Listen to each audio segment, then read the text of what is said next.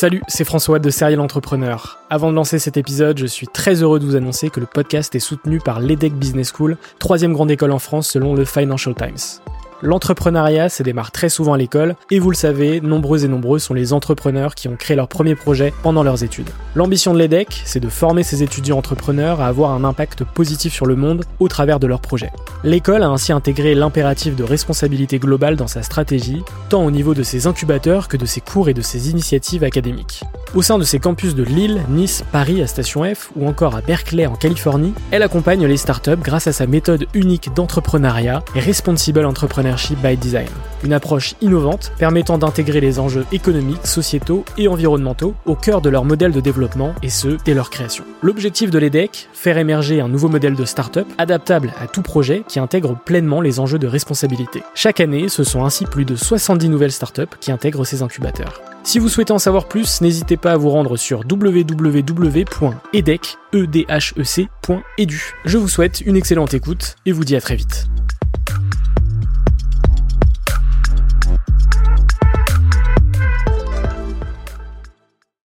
Bienvenue sur Serial Entrepreneur, le podcast des entrepreneurs.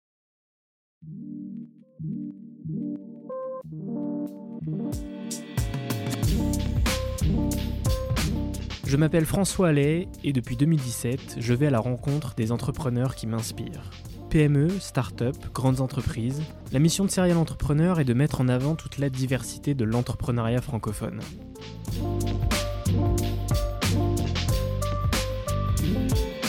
Bienvenue pour ce 95e épisode, j'espère que vous allez bien. C'est parti pour la 12e saison du podcast et je vous promets une chose, il n'y aura que du lourd. Jusqu'au 31 décembre, vous allez retrouver 6 épisodes avec 2 épisodes par semaine pour bien finir l'année et puis également pour fêter les 5 ans du podcast. Et oui, le premier épisode de Serial Entrepreneur a été publié le 10 décembre 2017 et cela fait déjà 5 ans que le podcast existe. Alors il a fortement accéléré sur 2021 et sur cette année et la suite va être grandiose. Je ne sais pas si ça se ressent dans ma voix mais je suis particulièrement excité. Pour ce 95e épisode, j'ai rencontré Joël Boureima alias Coach Joe. Des Yvelines à Los Angeles, il me raconte son histoire. Il a été le coach sportif personnel d'Omar Sy, Gad Elmaleh, Kenny West, Kim Kardashian et plus récemment de la Star Academy. Omar Sy lui dédiera même son César pour Intouchable. Dans cet épisode, Joël me raconte son histoire forte en détermination, riche en rencontres et pleine de rebondissements. Comme vous vous en doutez, tout n'a pas été rose pour Joe, mais il a su à chaque fois ouvrir les portes qu'on lui fermait. C'est probablement l'un des meilleurs épisodes du podcast. Pendant ces discussions, vous allez découvrir l'aventure en Australie qui marquera sa vie, sa rencontre avec Omar Sy, le succès d'Intouchable et son entrée dans le monde du cinéma, sa rencontre inattendue mais importante avec Steve Gutman, un promoteur immobilier et collectionneur d'art américain, ses coachings avec Kenny West et son arrivée à Los Angeles, et son recrutement à la Star Academy en tant que prof de sport. Cet échange est disponible intégralement en vidéo sur YouTube, notamment si vous voulez voir les backstage de l'échange à Paris. Comme toujours, et c'est extrêmement important, n'oubliez pas de vous abonner sur votre plateforme favorite, de mettre 5 étoiles sur Apple Podcast et Spotify, et de partager l'épisode à votre réseau, que ce soit sur Instagram, sur LinkedIn, sur WhatsApp, n'hésitez pas. Un grand merci à Joël pour cette rencontre, cet échange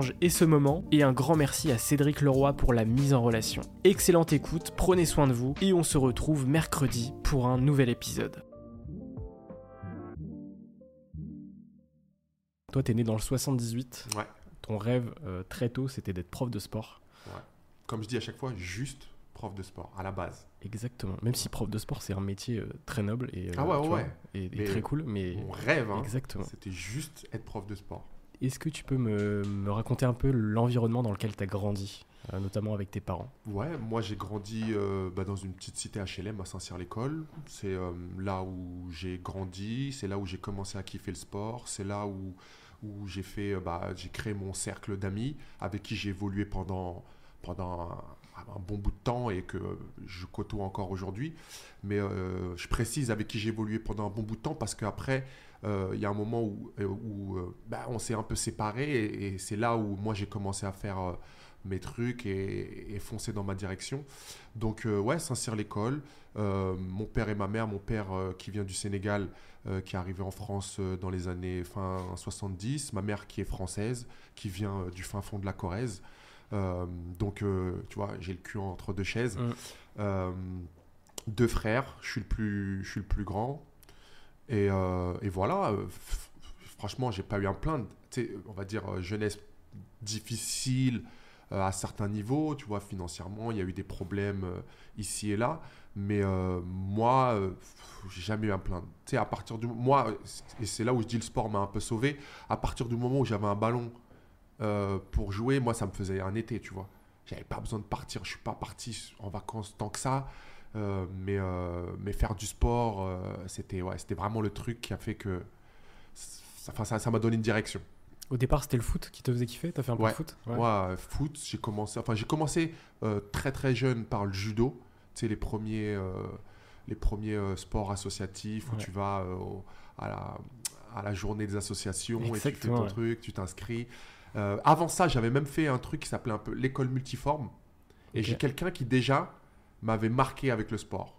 Que j'ai, que, avec qui j'ai travaillé plus tard, tu vois, c'est intéressant aussi de le souligner. Donc moi, je devais avoir quoi, 5-6 ans où euh, c'est plus de, de l'éveil sportif, où ils te font toucher un peu tout, découverte du corps. euh, Ok, l'école multiforme Ouais, ça s'appelait Ok. l'école multiforme. Ouais. C'était tous les mercredis, comme on n'avait pas école le mercredi. Et tous les mercredis, j'allais à l'école multiforme. Et c'était un truc associatif aussi. Et la personne qui s'occupait de ça, Jackie Boleda, paix à son âme, euh, était lui prof de sport. Et il faisait ça, euh, il faisait ça euh, sur son temps libre. Et, euh, et c'est quelqu'un ouais, qui m'a marqué. Tu vois, de commencer le sport avec cette personne, encore aujourd'hui, cette personne, elle a, elle a eu, je pense, une influence sur après euh, ce qui a pu se passer. Ouais. Ouais, c'est ça qui a fait naître en toi, euh, enfin qui a développé ta passion pour le sport. Quoi. Ouais, ouais. ouais. Ouais. J'étais, j'étais déjà quelqu'un d'assez dynamique, athlétique. euh, mais lui, il a, ouais, il a réussi à canaliser ça et me donner une direction déjà très jeune. Et, euh, et après, je pense que c'est ça qui a donné la voie à tout ce qui s'est passé par la suite. Ouais. Ensuite, pour tes études, euh, toi, encore une fois, tu as envie de faire du sport, tu as envie de faire une fac de sport, Ouais. mais on t'oriente vers un truc qui n'a rien à voir, euh, la Ouais. vente notamment. Comment ça se passe, ce moment, pour toi? Bah, grosse déception, parce que moi, dans ma tête, je m'étais fait un petit plan, tu vois, où je me disais, OK, après ma troisième, il faut faire une seconde. Je m'étais déjà renseigné, déjà à la base, quelles sont les études à suivre pour être prof de sport. Euh, et donc, on m'avait, on m'avait fait le descriptif, j'avais euh, toute la liste de ce qu'il fallait faire, et donc, dans ma tête, c'est ce que j'allais faire. Sauf qu'après la troisième, j'étais un élève, allez, pas un mauvais élève, un peu perturbateur. Euh, on va dire que j'avais certaines facilités, mais toujours ce qui revenait, c'est peu mieux faire parce qu'il le sentait et je me cassais pas trop la tête. Donc je m'arrangeais moi toujours pour av- avoir la moyenne. Et, je pensais que ça allait être suffisant et il s'avérait que non. Après la troisième, euh, fin de collège, on me dit euh, que je peux pas aller en seconde générale, que je suis donc obligé euh, d'aller, enfin obligé. C'est la manière dont il l'expose à mes parents. Et pour mes parents, les professeurs sont l'avis tout puissant, c'est eux qu'il faut suivre. Comme Et, beaucoup de parents. Ouais, tu vois. et donc, moi, à, à ce moment-là, j'ai 14-15 ans, donc j'ai pas spécialement mon mot à dire. Donc, je vais là où les profs me disent d'aller. Et c'est en ouais, CAP, BEP, vente. Qu'est-ce que tu retiens de ce CAP, BAP, euh, BEP, vente? Parce que la vente, c'est quand même quelque chose d'ultra important, tu vois. Ouais, ouais, maintenant te dire que c'est grâce à CAP, BEP, Non. vente que j'arrive à me vendre aujourd'hui, je, vais- Non, non, tu non, vois, non. je pense pas. Maintenant, qu'est-ce que je retiens? Bah, on- comme, tout, comme, comme tout, on va dire que c'était une expérience. C'est qu'il a peut-être fallu que je passe par là pour arriver à ce que je suis et à ce que je fais aujourd'hui. Mm. Donc moi, je l'ai pris euh, vraiment, ouais, vas-y, il faut le faire. Euh, surtout que pas le choix, je, quand- je fonce. ouais, et quand je commence cette formation, je, me- je continue à me renseigner sur est-ce qu'il est encore possible, en étant en CAP, BEP, d'ac- d'accéder à la fac. Tu vois, parce que j'ai pas trop d'idées. Je me dis, euh, en étant là, la fac, c'est très loin, tu vois. Donc, euh, est-ce que c'est faisable? On m'explique que oui, qu'il faut être très bon en BEP pour pouvoir rattraper une première d'adaptation. Et quand je, quand je sais ça, tu vois, bah, Ça motive. Ça motive. Et comme je te disais que j'ai, je, je suis pas un génie, mais que j'ai certaines facilités, je me retrouve en BEP et CAP. Le niveau, c'est plutôt cool. Donc, tu vois, je me retrouve à cartonner mon CAP et BEP avec 15-16 de moyenne. Donc, Ouais. et, et sans, fo- sans forcer. Donc, ce qui fait qu'à la fin, j'arrive à rattraper une première d'adaptation. À revenir dans le sport. À Enfin, pas encore dans le sport, Ouais. mais en, en direction du sport. Puisqu'il me faut un bac, euh, soi-disant, de ce qu'ils disent général, pour pouvoir accéder à la fac. Et donc, euh, je fais ma première adaptation, je passe mon bac. Et il s'avère que j'ai encore des bâtons dans les roues après le bac. Parce que mon bac, c'est pas un bac S. Et donc, j'ai pas fait de physique, chimie. euh, et donc, ils estiment que j'aurai pas les bases nécessaires pour pouvoir faire la physio, biomécanique, anatomie et tout ce qui va suivre après dans le cursus euh, universitaire pour être prof de sport. Ce qui fait que quand je fais mon... Tu sais, à l'époque, ça se faisait sur Minitel. Pour ceux qui ne connaissent pas, c'est l'ancêtre d'Internet. Donc ça se faisait sur Minitel, il y avait un truc où tu mettais tes vœux euh, et les bacheliers étaient euh, prioritaires et par rapport à tes vœux, euh, si ton premier était refusé, ça passait tout de suite au deuxième et, et ensuite tu recevais une lettre, vous avez été accepté à ton vœu 1, 2 ou 3, tu vois. Et moi, mon vœu premier était fac de sport. Sauf que les profs, on avait encore une fois décidé autrement et m'avaient mis en BTS force de vente en me disant, pareil que quand je sortais de troisième, non, je pense pas que ce soit pour toi, t'as pas fait, euh, pas fait S, donc euh, je pense pas que tu aies les capacités pour. Et nous, on- en, gros, ils m'expliquaient qu'ils voulaient me faire gagner du temps. On veut pas devoir partir là-bas et revenir un an après et perdre un an. Donc va tout de suite en, en BTS force de vente. Et, euh, et comme ça, tu seras, tu seras mieux. Sauf que là, j'ai plus 14-15 ans, j'en ai 18. Et je suis prêt à aller au clash avec mes parents parce que là, c'est quelque chose que je veux pas faire. Et je le sais, je le sens. Et donc, je leur dis, bah, je préfère arrêter l'école. Donc, j'ai une année gap, tu vois, j'ai un trou en... après mon bac en 2000, entre 2000 et 2001, Pendant, pendant cet pendant arrêt, un an. tu- qu'est-ce que tu fais? Pendant cet arrêt, bah, il faut ramener un peu d'argent. Donc, je taffe, ouais. Je suis encore chez mes parents. Donc, je peux pas me permettre juste d'être, euh, tu vois, dans le canapé et, et chill. Donc, euh, je taffe et je taffe et ça passe par tout et n'importe quoi, tu vois. Mm. Moi, je pensais qu'avec un bac, ça y est, c'était l'accès à, à la vraie vie. Sauf que ça, ouais, ça m'a, ça m'a tout de suite ramené euh, dans, dans, dans, ben, dans, dans- dans ce que j'avais en tête, qui était, euh, ok, maintenant que j'ai vu ça, cette année-là, maintenant que j'ai vu ce que je pouvais faire avec un bac, je sais ce que je veux pas faire. Ouais, Et ça m'a motivé pour la suite. pour la suite à retourner de moi-même avec mon, mon propre dossier en main et aller toquer à la porte des facs et dire, ok, est-ce que je peux, est-ce que je peux, est-ce que je peux? Et, euh, et, et j'ai eu une place euh, à la fac d'Orsay.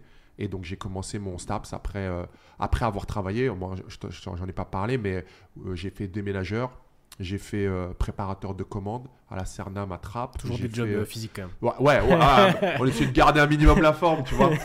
J'ai fait, euh, tu vois, j'ai passé mon BAFA pendant cette période-là. J'ai travaillé avec euh, tout ce qui était périscolaire au niveau des enfants, tu sais, les accueils à l'école avant, avant l'école, la cantine euh, et l'étude après. J'ai fait, je faisais tout ce qui venait, quoi, tu vois, Mm. pour essayer de, de- de gagner un minimum d'argent. Et, et pendant cette période-là, il y a aussi quelque chose qui, qui m'a aidé et qui m'a donné un peu d'élan pour ce qui allait arriver après avec la fac. C'est que je faisais du taekwondo à haut niveau. Je tapais à un très bon niveau même, puisque j'étais au Pôle France euh, à, Oui, à donc, l'INSEP. Ouais, c'était cool, ouais. et, euh, et mon club voulait que je passe le brevet d'État pour après enseigner dans le club en tant que prof. Et à l'époque, le brevet d'État, ça se passait avec un tronc commun que tu passais, qui était commun à tous les sports, et ensuite tu passais un spécifique à ton sport. Et eux, euh, ils m'ont payé la moitié de mon tronc commun. Et j'ai aussi trouvé une association qui m'a payé l'autre moitié. Moi, j'ai eu quelque chose comme 1000 francs à l'époque. La, formation, elle devait coûter 7000 francs, je crois, ce qui fait quelque chose comme 1000, euros- un peu 1100 euros. Mais ce qui était beaucoup d'argent pour moi à l'époque. Je travaillais pas, enfin, je travaillais, mais je gagnais euh, un peu à droite et à gauche. Et cette formation, c'était euh, une formation accélérée en trois mois où j'étais en internat au Crêpes de Montry, dans le 77, perdu à côté d'Euro Disney là-bas. Là. Et donc je partais de- du 78, j'allais tous les lundis matin dans le 77 et je revenais le vendredi soir. Et pendant trois mois, en formation euh, intense, euh, intensive, accélérée, j'ai passé mon tronc commun. Et en fait, ça, ça m'a redonné goût à l'apprentissage encore plus que, que ce que je pouvais avoir avant.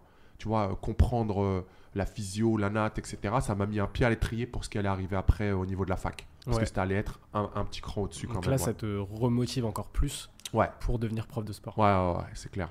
Qu'est-ce qui se passe après Du coup, tu, rejoins la fac Donc je rejoins la fac et, euh, et comme quoi, tu vois, l'élément, l'environnement dans lequel tu évolues, il a une grande influence sur, euh, bah, sur ta performance, puisqu'il s'avère que euh, pour la troisième, enfin quand j'étais en troisième, il me disait que j'étais juste. et que j'aurais peut-être pas le niveau, mais c'est peut-être aussi parce que ce que j'apprenais n'était pas, enfin je le voyais pas comme important. J'y apportais pas autant d'importance que ce que j'ai appris après au niveau de la fac, puisque j'arrive en fac et euh, je, je, je défonce tout, tu vois. J'ai mon DUG en un an, j'ai ma Et puis ça licence faisait un que t'attendais ça. puis donc, voilà, euh, ouais, là, j'étais- avec une énergie. j'étais euh, demandeur. Ouais. J'étais demandeur. Et puis apprendre quelque chose qui m'intéressait, tu vois, ça paraît con, mais moi, euh, comprendre pourquoi tu as une crampe, comprendre pourquoi. Ah, j'étais j'étais en, en- Puis dans en le, kiff. dans le sport, c'est hyper important, quoi. Ouais, ouais, C'est c'est la- clair. Ouais, et c'était mon domaine. Ouais. Donc ça m'intéressait plus que bah, la vente ou, ou les choses auxquelles, bah, par lesquelles je n'étais pas attiré. Ouais. Ce qui est intéressant, c'est que à chaque fois, on, on a essayé de te fermer une porte. Enfin, on t'a même fermé une porte, Ouais, plusieurs portes. ouais. Et à chaque fois, tu as trouvé une autre porte pour accéder à là où tu voulais aller, tu vois. Ouais, c'est clair, il a fallu. Il a fallu. Et ça, c'est un conseil que je donne à, à- à tous ceux qui écoutent le podcast. C'est pas se laisser décourager, tu vois, par euh, une porte qui se ferme, justement. Parce que malheureusement, il y en a beaucoup qui s'arrêtent à la première porte, tu vois. Et, euh, et après, il faut avoir bah, de la force de caractère parce que, tu vois, c'était quand même assez, par exemple, euh, conflictueux avec mes parents d'arrêter de dire j'arrête l'école. Tu vois, j'ai 18 ans, j'ai un bac, euh, mais pas d'avenir. Et je leur dis j'arrête l'école. Donc eux, ils comprennent pas. Alors que je suis encore à la maison. Tu vois, donc, euh, donc ouais, il a fallu faire des choix. Et je pense que maintenant, si j'en parle avec mes parents, ils vont me dire bah, tu vois, bien joué.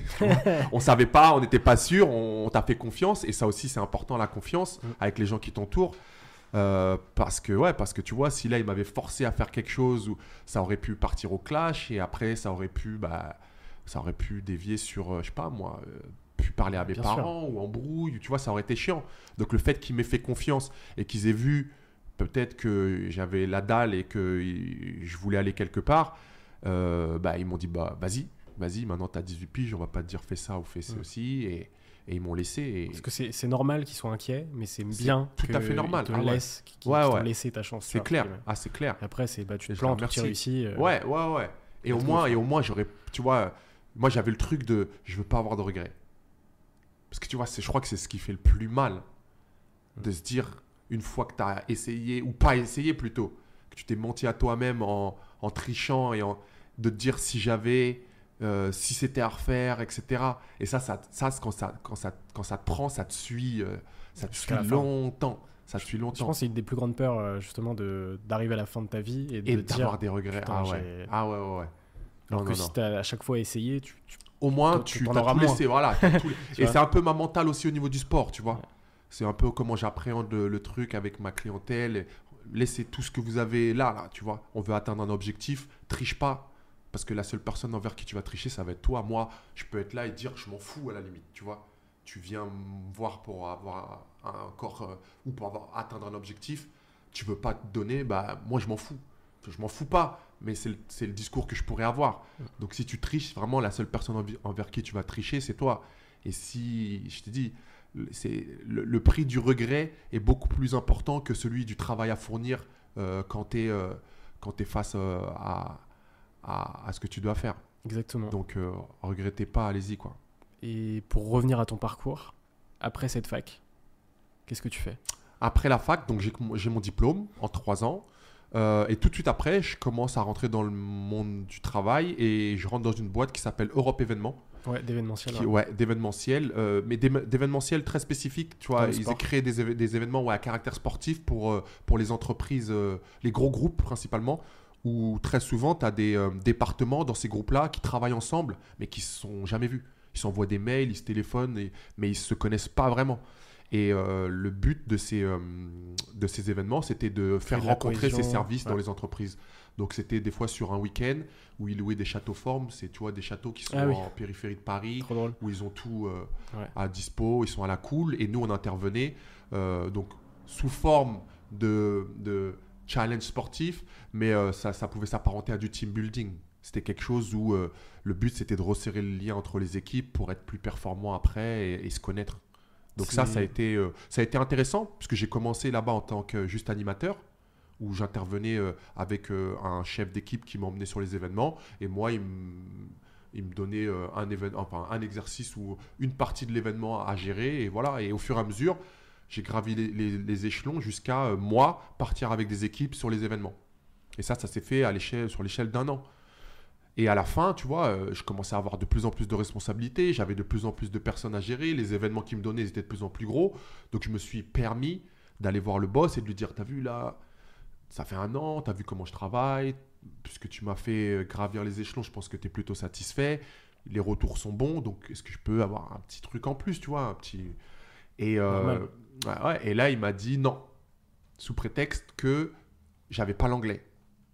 Et donc, qu'il pouvait pas me confier les groupes anglo-saxons et donc mm, m'augmenter. et, euh, Ça, ça, l'a- ça- enfin, il n'avait pas l'intérêt. Et donc, je lui ai dit, bah, je me casse. Tu vois, et, et, et cette, cette, cette porte, encore une fois, une porte qui se ferme par rapport à l'anglais, je me suis dit bah, que je vais aller l'ouvrir ailleurs. Et cet ailleurs, ça a été euh, En Australie. en Australie. Ouais. Ouais. Tu, Ouais. tu vas en Australie en te disant euh, j'ai envie de partir le plus loin possible de chez moi. Ouais. Et, et, et ça, c'est, je, trouve ça, je trouve ça encore ouf de se dire euh, bah, je vais vraiment sortir de ma zone de confort Ouais. pour euh, ne pas me laisser le choix de parler l'anglais parfaitement. Ouais. Et aussi, c'est même pas par rapport à l'anglais, c'est par rapport aux difficultés éventuelles que je vais pouvoir rencontrer qui peuvent me faire rentrer revenir. à la maison. Exactement. si je suis à Londres, je suis en galère d'oseille ou j'ai fait Oui, des mauvais que- choix, je prends un train, 3 heures, je suis à la maison, tu vois. Parce que ce qu'on dit pas, c'est que tu pars en Australie euh, pas avec euh, 10 000 balles, Ah ouais, ah non, ouais, avec ouais. euh, 1500 Avec euros. 1500 euros. Et, et j'ai déjà un billet, j'ai Ouais. investi mon billet qui a coûté presque Ouais. aussi 1500 euros. C'est ça. Et euh, donc ça fait que j'avais un budget de 3000 euros pour acheter mon billet et avec ce qui restait, euh, bah, on y va quoi. Donc euh, j'avais pour ouais, 1000, euh, 1003 ou 1004 de billets et euh, la différence c'est ce que je prends pour partir sur place. En, en Australie, tu atterris dans une auberge de jeunesse Ouais. à Sydney. J'avais pris 4 ou 5 jours dans cette auberge de jeunesse en arrivant pour avoir un pied à terre parce que j'avais Ouais. rien quand j'arrivais. Et, euh, Et j'arrive à, à King's Cross, pour ceux qui connaissent l'Australie, c'est le Pigalle de, euh, de, de- de Sydney. Donc j'arrive dans une auberge de jeunesse, Ah, je te raconte pas le truc, on est quatre sur des lits superposés, dans une chambre où si j'écarte les bras, là je peux toucher les deux murs, où il faut cadenasser ton sac sur le Ouais. lit, enfin tu vois. Et quand je vois ça, je me dis vas-y. Euh, je, viens d'arriver, hein, ça fait deux jours, mais je me dis vas-y, même quatre jours c'est déjà trop, il faut que je trouve euh, un truc. Et là je cherche, je commence à chercher dans les annonces, taf, appartement, truc. Ça m'a, tu vois, ça m'a, ça m'a motivé à chercher. Et je trouve euh, un Français, un propriétaire d'un bâtiment à Bondi Junction, qui est un bon coin pour, pour, pour le coup, et, et qui, me, qui me prend. Et après, qui me présente à quelqu'un qui cherche quelqu'un pour travailler. Et, euh, et à partir de là, ça y est, c'est parti. Je Là, fais ma petite année australienne. T'as 25 ans, Ouais, quand je pars, j'ai 25 ans. ouais. tu fais un an du coup en Australie. Ouais. Qu'est-ce que tu retiens de cette, cette expérience est-ce que tu reviens euh, bilingue? Je reviens, euh, je reviens avec un. En fait, peut-être pas bilingue, mais je reviens avec un anglais qui est beaucoup mieux que quand je suis parti. Et euh, qui me permet en tout cas d'interagir avec des personnes anglo-saxonnes, de les comprendre et de me faire comprendre. Ce qui est le Ce principal. qui est pour moi voilà, était le principal. Donc oui, il y avait encore un accent euh, français, oui, grave. il y avait encore euh, un manque de vocabulaire, mais si je suis amené à travailler avec quelqu'un qui arrive des States ou de, de France ou d'Angleterre, je, je peux gérer. Je peux gérer. Et donc, ce que je retiens sur cette année en Australie, tu vois, je te parlais un peu plus tôt de, de- bah, du cercle dans lequel j'avais évolué euh, à Saint-Cyr, dans ma petite banlieue. Et ben, en fait, l'Australie, c'est ce qui m'a fait un peu casser avec, avec tout ça. Ce qui m'a coupé un peu. Enfin, je t'ai dit, je suis, comme, je suis encore en relation avec, avec ces gens-là, mais, mais ça m'a ouvert à autre chose. Parce que tu vois, quand tu viens d'une banlieue, dans, un quartier, tu as tendance à toujours rester avec tes potes, à bouger avec tes potes, tu vas en vacances avec tes potes. C'est très quartier, justement. Et tu pas trop d'ouverture sur ce qui se passe euh, ailleurs. Et euh, là, cette année en Australie, donc le challenge d'aller si loin, c'était aussi pour couper et voir si en partant de zéro là-bas, ben, je peux me refaire un petit cocon, me refaire une petite bulle et, et connaître des gens et m'ouvrir. Et, et- et c'est ça que ça m'a ça- que ça m'a que ça m'a permis de faire, c'est d'avoir une vue sur le monde et plus juste sur mon quartier, tu vois. Ce Mm. qui fait que quand je suis revenu, j'avais une mentalité qui était totalement différente. Et puis certes, il y a une autre langue, mais il y a aussi une autre culture. Et c'est aussi le, un peu un, un nouveau challenge de partir de zéro, en fait. Ah ouais, ouais. Ah, moi, là, le fait de prendre si loin, il y avait aussi le truc du challenge, tu vois. Dire, Ah ouais, c'est si, clair. si je pars de zéro, comment ça se passe? Voilà. Et aussi, bah, là-bas, je vais être face à, à- à certains, à certaines décisions. Euh, la vie, en général, c'est euh, fait de beaucoup de choix, les bons, les mauvais. Donc euh, là-bas, bah, le fait de ne pas avoir une sortie de secours, ou alors si la sortie de secours c'est de prendre mon billet que j'ai déjà acheté et revenir. Mais ça pour moi c'est un échec, tu vois. Ça aurait, je l'aurais vu en tout cas comme un échec. Donc euh, moi j'avais un visa qui durait un an et je suis allé jusque la veille de la date de péremption de mon visa, tu vois. C'était vraiment, je te jure, c'est le 6 février, je suis rentré le 5, tu vois. Tellement, euh, j'ai dit je vais jusqu'au bout. Et, euh, et, ouais, donc je suis rentré avec une mentalité totalement différente, avec, avec une vision du monde et des gens différentes. Euh, parce que j'avais interagi là-bas avec des personnes euh, comme euh, j'avais jamais croisé, tu vois, dans mon quartier ou, ou, dans mon environnement en tout cas. Et, et aussi, j'en ai appris beaucoup sur moi-même. Tu vois, qu'est-ce que je suis capable de faire maintenant? Quelles sont mes limites? Le fait d'être seul aussi, de ne pas avoir ses potes, de pas avoir sa famille, de pas avoir... Obligé de reconstruire un, un, cercle, un, entourage. Et, et, aussi, ça m'a permis d'être plus confident. confiant? confiant. Ouais, pardon. Quand je fasse pas des quand je fasse pas des vendables, non, non. On est aware ici. Donc plus confiant, ouais. Et, euh, et, ça, ça, ça a été un boost pour moi. Parce que je me suis dit, ok, j'ai réussi à partir dans un pays où je parlais pas la langue, où euh, je connaissais personne, j'avais pas la culture. Et, euh, et là, après un an, je pourrais presque y rester et je m'y sens très bien, tu vois. Il n'y a pas ce truc de putain, non, je suis pas chez moi. J'étais très bien en Australie. À un point où j'avais même fait euh, les trois mois de travail euh, en, dans l'agriculture qui permettaient éventuellement de renouveler un visa un an. Parce que je me disais, ouais, là je vais rentrer en France, ça va être trop dur, tu vois. Vas-y, au cas où, je le fais. Et euh, comme ça, si je peux rester un an de plus, je reste un an de plus. T'es dans, es dans quel mood quand tu reviens en France? Ah, dépression. Ah ouais, ah ouais c'est. Tu sais, ça, pas... te met, ça te met une claque, un an comme ça. J'ai mis trois mois, je crois. Deux, trois mois avant de sortir et Qu'est-ce qui s'est passé C'est vrai, voilà, ouais. Tu vois, je sortais d'une année où j'avais fait tellement de choses en un an, rencontré tellement de gens, différentes expériences, des hauts, des bas. Et là, je revenais, en plus, tu vois, je reviens et je reviens chez mes parents. Tu vois, tu sais, ça, ça te met un coup. Ça te met un coup. Mais, euh, mais voilà, bah après, euh, encore un nouveau challenge. Vas-y. Trois mois et ça repart. Ça, c'est passé. ouais, voilà. Recharge les batteries, euh, regarde ce qui peut se faire et, et avance, quoi. Et donc, euh, et donc là, quand tu retournes en France, tu te mets à faire tes premiers pas dans le coaching sportif. Ouais, ouais, ouais. Par rapport à ce que j'avais vu en Australie, où là-bas, tu vois, les anglo-saxons, ils sont toujours un petit cran, un petit cran devant nous euh, au niveau euh, sportif en, en, général. Et là-bas, le coaching en one-one, c'était déjà pas mal avancé. Et ce qu'on n'avait pas tant que ça, nous, en France, en 2006-2007, c'était bah, aujourd'hui ça paraît euh, bah, il y a des coachs partout tout le monde est coach avec les réseaux sociaux il y avait déjà pas les réseaux sociaux et euh, si il y avait MySpace et euh, Skyrock truc mais je veux dire ouais c'était c'était pas à développer comme aujourd'hui bah, ce qui fait que quand j'arrive en France et que je me je me pose la question vas-y est-ce que je commence est-ce que je bah, il faut que je commence par quelque part. Et ce quelque part, c'est à l'époque les, les plateformes vibrantes. Je sais pas si tu vois ce que c'est, les PowerPlate.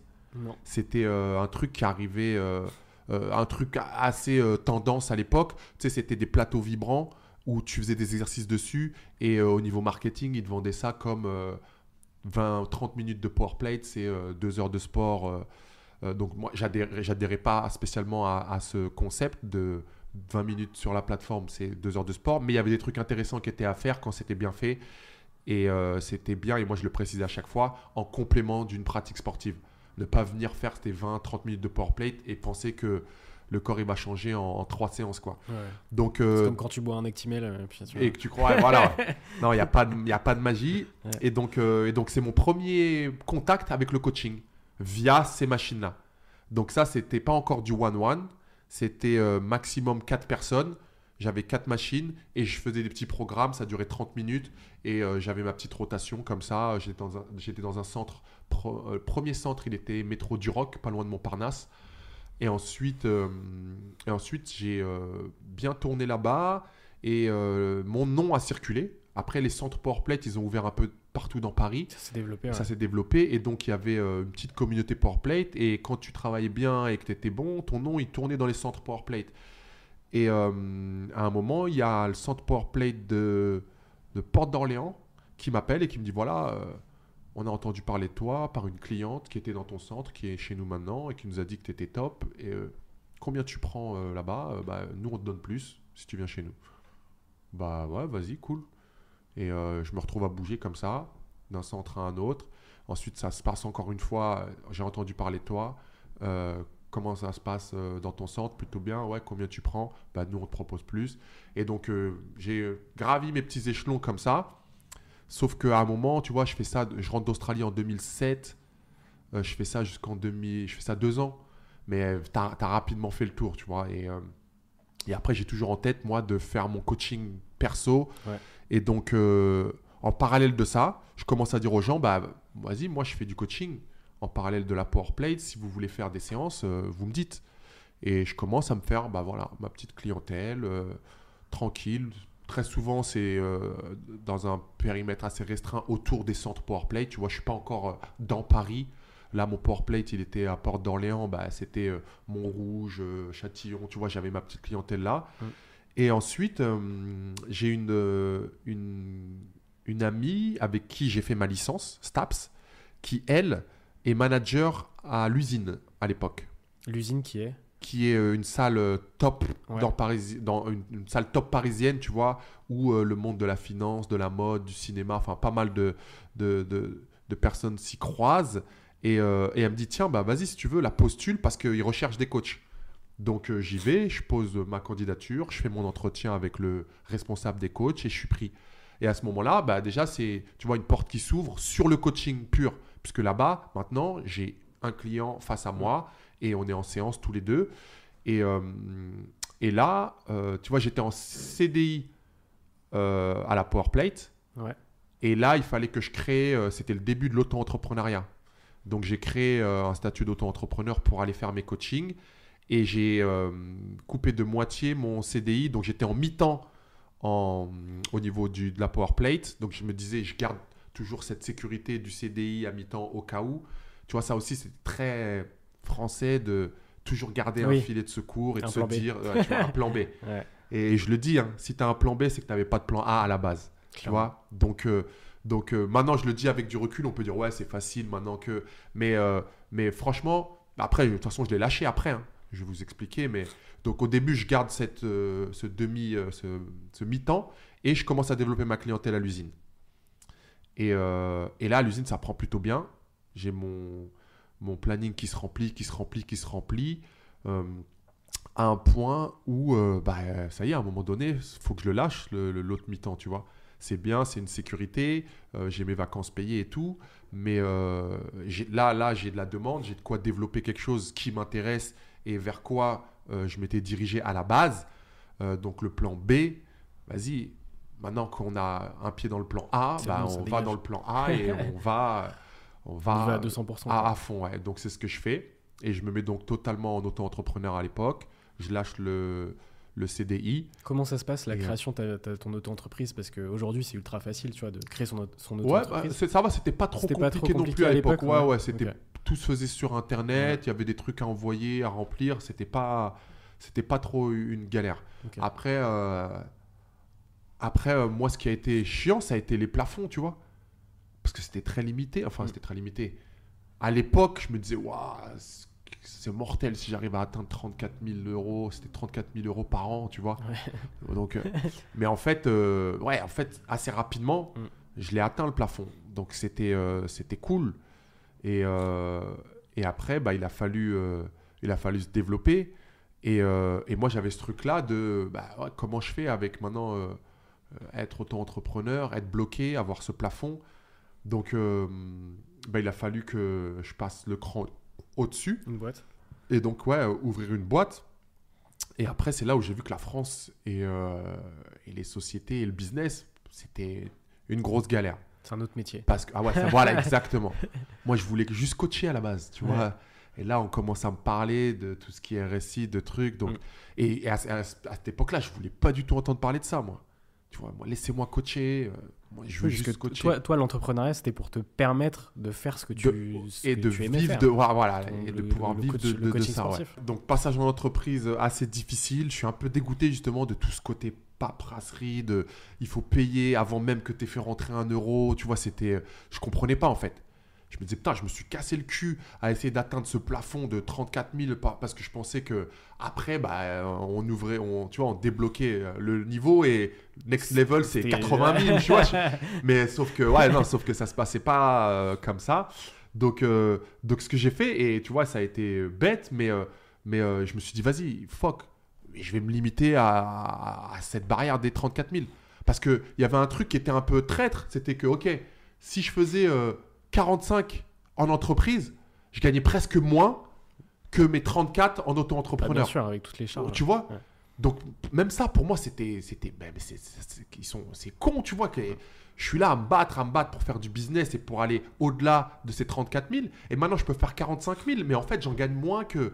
Donc, ce truc-là, j'ai pas trop. Tu vois, j'étais jeune hein, et tout. Enfin, jeune. Je commençais et, et je comprenais pas. Et après, j'ai pas voulu comprendre. Donc, j'ai dit, vas-y, fuck, je reste sur mon auto-entrepreneuriat. Et euh, on s'est arrangé, tu vois. On a fait, on a fait des trucs. Ouais, tranquille. Et, euh, ouais, et, euh, mais, mais ouais, et, et je bloquais le truc à, à- à ma limite. Et, et après, et après il y a eu les trucs qui sont accélérés un petit peu, puisque 2009, c'est là où je commence à rentrer un peu dans le monde du cinéma, Mm. via Omar Sy, euh, que je prépare pour le film Intouchable. Intouchable, ça fait euh, ce que ça fait. Ça cartonne. Euh, ça cartonne. Il gagne le César. Il me dit que moi, c'est un super kiff parce qu'il me dit que dans ce, ce César là que je porte, il y a une petite part qui, qui te revient de par le travail qu'on a fait ensemble. Donc ça, c'est Beaucoup de c'est fierté. ouais grave, grave, grave, grave de d'avoir participé à un truc, tu vois. si gros, tu vois, un César, moi je regardais ça à la télé, là pouvoir en avoir un dans les mains et de me dire qu'en plus j'ai participé et que la personne qui l'a gagné me dit que j'ai participé à, à l'obtention de ce truc, c'était ouais, c'était un, un kiff. En plus, il vient du même coin que moi, Exactement. donc euh, Comment ça se passe cette rencontre avec Omar, sachant qu'effectivement vous venez du même coin? Ouais, Je crois que vous vous êtes croisés. on quand se connaissait d'avant, plus- ouais, ouais, on se connaissait d'avant, on, on s'est Ouais. fréquenté avant, tu vois. Donc euh, après, lui, il a pris son chemin, Exactement. j'ai pris le mien. À cette époque, il faisait le. Avant Intouchable, il faisait le SAV. Ouais, et même avant LECAV, il faisait, tu vois, la radio, Radio Nova, et tout, etc. Ouais. Et donc, c'est à cette période-là où moi, justement, j'ai fait ma fac de sport, je suis allé en Australie et tout. Et lui, il a, il a commencé à gravir ses échelons au niveau. euh, au niveau euh, La connexion, elle s'est faite très naturellement. Ouais, c'était même c'était plutôt une reconnexion en fait. Exactement. Parce que la personne qui nous a reconnectés ne savait même pas qu'on se connaissait d'avant. Ah, ok. Tu vois Trop drôle. Donc quand je vois euh, Ben, à qui je passe euh, le bonjour, qui me dit ouais là il y a un acteur euh, Omar Sy qui cherche quelqu'un pour, pour pour se préparer pour son premier film, je lui dis tu sais quoi? Vas-y, moi je suis toujours dans le sport etc. Connecte-moi mais lui dis pas que c'est moi. Tu vois, je dis, et donc le rendez-vous est fixé et je me pointe chez Omar et boum quand il lui apporte tu vois bah qu'est-ce que tu fous là? Il m'a pas dit que c'est toi. Et, boum, boum. Et donc là, ouais, c'est clair qu'au niveau du relationnel, il y a quelque chose qui est déjà installé. On se connaît, on a les mêmes codes, on vient du même coin, on connaît les mêmes, on a les mêmes cercles, tu vois. Donc euh, ça a été assez facile. Mais, euh, mais après, il fallait aussi prouver au niveau professionnel, tu vois. Donc, euh, donc mais, mais c'est toujours plus facile quand le relationnel est déjà là, tu vois. Moi, mon travail de coaching, oui, c'est de la préparation physique, c'est du coaching sportif, mais à la base, c'est de l'humain. Bien sûr. Donc c'est euh, 80% de mon travail, c'est de connecter humainement tu t'adaptes à- avant à de, avant de, avant de, de te faire travailler sportivement, tu vois. Ouais. Donc euh, le fait qu'il y ait déjà ce- ce- cette connexion, ça a facilité le travail. Et donc, euh, et donc il a eu les résultats, euh, les résultats voulus. Et, euh, et après, ce qui a pu lui permettre de jouer peut-être, enfin j'espère, ouais, je pense que c'est ça ouais. qui lui a permis de jouer comme il a pu jouer Clairement. et d'avoir euh, le César. Et après, euh, est, parce que justement, c'était un rôle assez physique, justement, où euh, Ouais, ouais, ouais. il devait porter euh, plusieurs fois euh, François Cluzet. Ouais. euh, Ouais, c'était vraiment. Avant même une perte de poids, c'était le premier objectif pour lequel il m'avait contacté. Ok. C'était ok, moi j'ai des problèmes de dos. euh, je, me, je me fais pas mal de sciatique euh, à rien faire.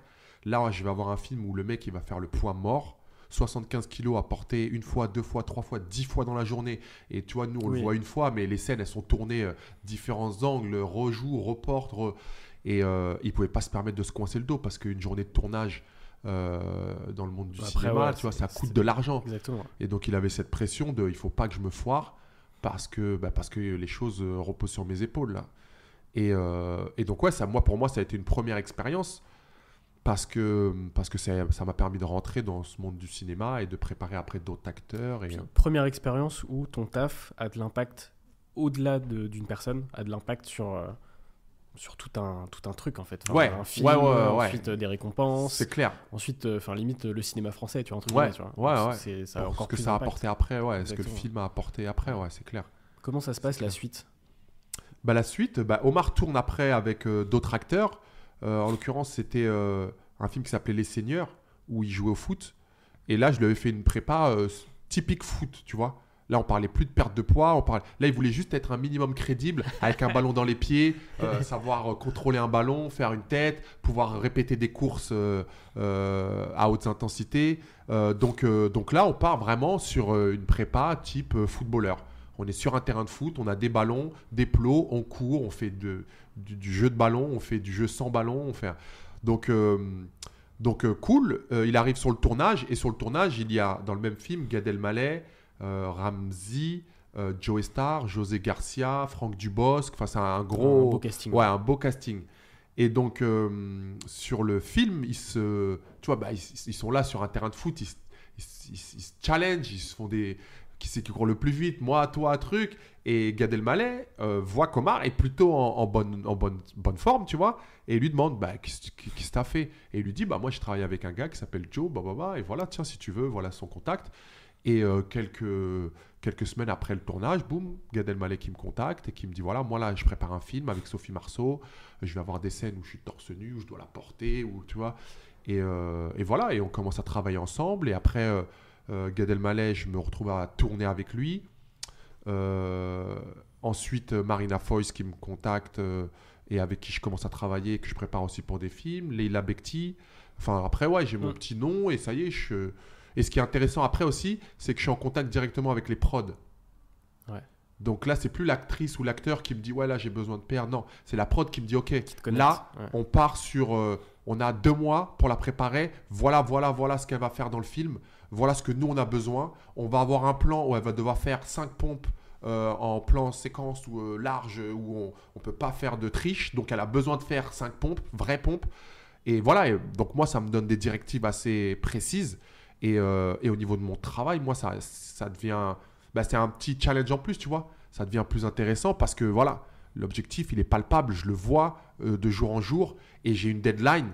Donc ça aussi, ça te rajoute une petite pression parce que si le jour du tournage, elle ne peut pas faire ses cinq pompes, bah eux, ils vont être obligés de tricher et ils n'ont peut-être pas les angles de caméra prévus. Euh, donc ça, tu sais, encore une fois, ça, ça nécessite beaucoup de changements et sur des tournages comme ça, on sait que bah, du temps, c'est de l'argent, tu vois. Donc euh, ouais, intéressant, intéressant, nouveau challenge, nouveau monde que je découvre au fur et à mesure, mais intéressant pour moi. T'es dans quel état d'esprit à ce moment-là Euh, si, tu, si tu remontes un peu dans le temps et tu te dis, euh, putain, euh, au départ, euh, c'était pas forcément prévu. Et là, tu, tu commences à, Bah, là, pour moi, monter c'est pour moi, tu vois, c'est déjà du bonus. Ouais. Parce que tu vois, si tu te souviens, j'ai commencé le podcast en te disant, moi, mon objectif, c'était juste D'être prof de sport. d'être prof de sport. Ouais. Donc là, euh, là, je travaille dans le milieu du sport. Déjà, je suis content pour moi. C'est être privilégié que de travailler dans, dans le monde que tu as choisi. Mm. Tu vois Et là, j'évolue avec des personnalités qui sont dans le monde du cinéma. Je suis dans une des plus belles salles parisiennes. Tu vois Donc là, tout ce qui se passe maintenant, c'est je prends, c'est du bonus et je kiffe. Et je kiffe. Je le fais à fond avec euh, la même intensité que, que, que quand j'ai commencé. Et, euh, et ouais, et, et- et je prends le truc comme ça vient. Sans me dire, qu'est-ce qui vient après, tu vois? C'est vraiment, euh, je prends, je fais à fond, je donne ce que j'ai à donner, comme je disais tout à l'heure, pour pas regretter. Et, euh, et voilà, et on verra ce qui se passera par la suite. Et quelques temps après, tu as ton premier client américain, Ouais. euh, un- quelqu'un qui est dans l'art. Ouais. Est-ce que tu peux me raconter ce, ce premier client américain? Bah, Steve Gutman, Ouais. ouais, que je salue et que je remercie encore et que je- avec qui je suis encore en contact aujourd'hui, tu vois, qui, euh, qui est quelqu'un que je rencontre euh, pendant que je suis en train de faire une séance, en fait. Comme quoi, tu vois, euh, se donner à fond et pas tricher quand tu travailles et quand tu es dans ton, dans ton taf, eh ben, ça peut payer. Parce que là, c'est quelque chose, euh, bah, peut-être que si j'avais pas pris le temps, t'imagines, hein, ça a duré quelques secondes. Mais si j'avais pas pris le temps de faire cet effort-là de quelques secondes, si ça se trouve, tout ce qui s'est passé après là, ça n'arrive pas. Parce qu'en fait, Steve Gutman, moi je suis en train de faire un stretch à une cliente À l'usine. Ouais. Et Steve Gutman, lui, il vient à l'usine. Et donc, il est, il est dans la salle où je suis en train de stretcher. Et je le vois dans le miroir, dans le reflet du miroir, en train de faire un exercice, tu vois, qui est pas au niveau de l'exécution. Il peut se faire mal au dos. Mais tr- très sérieusement. Donc, je dis à ma cliente, je dis, attends, désolé, je suis obligé de lui dire, là, je veux pas qu'il se fasse mal avec moi dans la pièce, tu vois. C'est même au niveau éthique et au niveau Ouais, professionnel, c'est- vas-y, il y a quelqu'un qui peut se blesser, même si c'est pas ton client, tu y vas et tu lui expliques. Et c'est ce que je fais. Je prends quelques secondes sur le stretch de ma cliente que je suis en train de stretcher pour lui dire, monsieur, euh, faites plutôt comme ça parce que là, vous allez vous faire mal au dos. Et tu vois, c'est un homme, un homme d'un certain âge. Il a, à l'époque, il doit avoir peut-être 60 ans déjà, tu vois.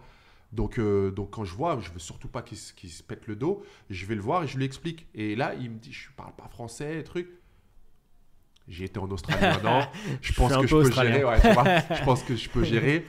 Euh, donc voilà, ben, je lui parle en anglais et je lui explique. Et, euh, et voilà. Et pour moi, l'histoire, voilà, j'ai conseillé un- une personne et l'histoire, elle s'arrête là, tu vois. Je repars dans mon stretch, je finis ma séance et, euh, et, et je finis ma journée et je rentre chez moi. Mmh, Journée normale. Journée normale. Et le lendemain, j'arrive et sur mon planning, il y a marqué Steve Gutman. Et je dis à la, la, la- la fille qui prend les, les- les séances, et je dis c'est c'est qui ça? Je ne le connais pas. Elle me dit bah, c'est un monsieur qui est descendu hier après quand tu as fini et qui a demandé euh, le nom du coach qui était en train de coacher, donc c'était toi, et il a dit je voudrais une séance avec lui. Et donc, ah, je dis ok. Et donc, quand je le vois arriver, effectivement, je le reconnais de la veille. Et il me dit ouais, bah, euh, merci pour hier. Et là, j'aimerais bien faire une séance avec vous. J'ai vu comment vous coachiez. J'aime bien votre énergie. Euh, donc, j'ai pris une séance avec vous. Et je commence à le coacher. Et à partir de là, tu vois, il y a un truc qui se crée. Il aime bien ma manière de coacher. Lui, c'est quelqu'un qui est euh, habitué euh, de, ce service de coaching aux États-Unis. Et le fait, moi, qu'il vienne en France et qu'il apprécie ma manière de travailler, déjà à l'époque, je me dis, putain, tu vois, pour moi, le- les States, c'est le top du top en coaching. Donc, si lui, il vient et qu'il me dit qu'il a l'habitude de, de se faire coacher, tu vois, lui, il est entre New York, Miami, euh, il, a, il, a, il a beaucoup d'argent, il connaît ce milieu. Donc, je me dis, ouais, bah cool. Si lui, il apprécie, c'est qu'il y a peut-être un, un truc, tu vois, de particulier, de spécial. Mm. Et, euh, et au fur et à mesure, bah, on crée un, certain lien. À, à chaque fois qu'il vient sur Paris, Joe, j'arrive sur Paris trois semaines, il me book tant de séances. Ensuite, euh, je rencontre sa femme, qui elle aussi est sportive. Et à un moment donné, il me dit bah, Ma femme, elle aime pas trop les salles, est-ce que tu peux venir chez moi pour me coacher? Et je vais chez lui, et chez lui, il me dit Est-ce qu'on peut filmer la séance? Parce qu'on aimerait bien, quand on arrive, quand on retourne à, à Miami, bah, se refaire les séances que tu nous fais parce que euh, on aime bien, quoi. Putain, je me dis, ouais, bah, cool, tu vois. Et, euh, et ça dure, ça dure. Tu vois, lui, je le rencontre peut-être en 2010, quand je suis à l'usine, et euh, en 2012, donc ça dure deux ans. Et en 2012, il me montre une photo de lui et euh, de l'artiste Kanye West, et qui sont euh, bras dessus, bras dessous, comme ça, avec presque un sourire. Donc, si tu vois Kanye West avec un sourire, tu te dis que peut-être c'est plus qu'une photo de fan. Donc, tu vois, et ils sont tous les deux comme ça en train de faire un doigt, tu vois.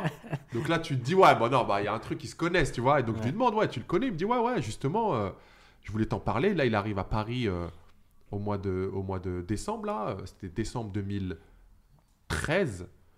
Donc, euh, est-ce que tu te sens capable de gérer un mec comme Kanye West? Bah, moi, je me dis, vas-y, hein. Tu vois, moi, depuis que je suis rentré d'Australie, j'ai eu l'anglais. J'ai euh, ma petite, ma petite expérience maintenant au niveau du coaching. J'ai coaché des, ouais, des personnes célébrités au niveau français, tu vois, mais c'est quand même quelque chose qui me permet d'entrevoir ce qui va pouvoir se passer avec les Américains, même si c'est, je me dis dans ma tête, c'est- un autre, un autre monde, tu vois. Mais bon, vas-y, tous les feux sont au vert, tu vois. Et, c'est- et ça, à ce moment-là, et c'est aussi un des moments où je dis à chaque fois, hein, tu vois, les Américains, ils, di- ils disent euh, euh, Don't get ready, be ready. Ne te prépare pas, sois prêt. Parce que ce truc-là, si j'avais pas pris le temps et pris mes cojones pour aller en Australie, si j'avais pas euh, défoncé quelques portes pour aller coacher ici et là, tu vois, et, euh, et ben quand cette occasion elle se présente, elle peut me passer pas sous le nez, hein. tu vois. Ouais. Et encore une fois, tout ce que je suis en train de te raconter et tout ce qui va se passer après, ça se trouve, je le regarde moi à la télé en me disant Waouh, le mec, il est trop loin. tu vois ce que je veux dire? Mais, Et ça se joue vraiment à des petits détails. Ouais. Donc, euh, donc à ce moment-là, bah, ma réponse, elle est, elle est, elle est bah, ouais, ouais, je me sens capable de gérer un mec comme ça. Et là, euh, comme un Américain, il prend son iPhone, il envoie mon numéro, il me dit c'est bon, j'ai envoyé tes coordonnées et tout. C'est carré. C'est carré. mais c'est tellement carré que pour moi, avec mon petit truc, tu sais, ma mentalité de français, je me dis, mais non, qu'est-ce qu'il me raconte? C'est trop, tu vois. Il peut pas envoyer mes coordonnées à Kanye West. Là, comme ça, on était à Invalide sur un trottoir et il a pris son téléphone. Et je me dis, vas-y, il veut me faire kiffer. Et même si l'autre, il l'a reçu, Oui. il va lire. Par politesse, il va dire merci, je l'appellerai. Et voilà, tu vois. Mais après, euh, ce qui est bien avec les Américains, c'est que quand ils te mettent en connexion, très va souvent, vite. voilà, ouais, Ouais. c'est que c'est que il y a quelque chose à faire. Et que si cette personne-là, elle prend le temps de te recommander, c'est pas c'est pas pour rien. Tu vois, à chaque fois, on me dit ouais, c'est quoi ton meilleur plan pour la communication? Le bouche à oreille. Ouais. Ok, mais tout dépend de quelle bouche ça part et dans quelle oreille ça tombe, tu vois. Et là, en l'occurrence, cette bouche-là, quand elle parle, elle est écoutée. Il y a des actions derrière. Ouais, voilà, ouais. Et les gens qui, qui, qui, qui, qui ont des mots de cette bouche-là, eh ben, ils ne prennent pas euh, juste comme ça euh, pour faire plaisir. Ils, ils savent que bah, il y, a, y a de quoi faire et c'est ce qui s'est passé puisque quelques semaines plus tard, mon Tu- Tu, téléphone, qui à l'époque, bah, je vais pas faire le mec, ouais, j'avais des numéros américains, j'avais aucun numéro américain dans mon répertoire. Et là, je vois euh, un numéro américain qui s'affiche. Et, euh, et ouais, là, dans ma tête, tu vois, je fais le récap et je me dis, ok, ça peut être que ça. Et je suis tellement en panique de me foirer au niveau de mon anglais parce que tu vois, je reviens d'Australie en 2007, on est en 2013. Entre temps, j'ai pas pratiqué de fou, donc j'ai pas les mêmes réflexes, j'ai pas la, la même, euh, la même euh, réactivité, ouais. et aisance, ouais. Donc je, donc réponds même pas hein, sur le coup en fait. Tellement je suis en panique, tu vois. Je réponds même pas. Je me dis non, non, je vais, je vais me déchirer. Ils vont dire, ouais, c'est qui ton mec que tu nous as envoyé? C'est un rigolo, il parle même pas. Donc je, je réponds pas. Et je laisse la personne laisser un message. Et après, j'écoute le message.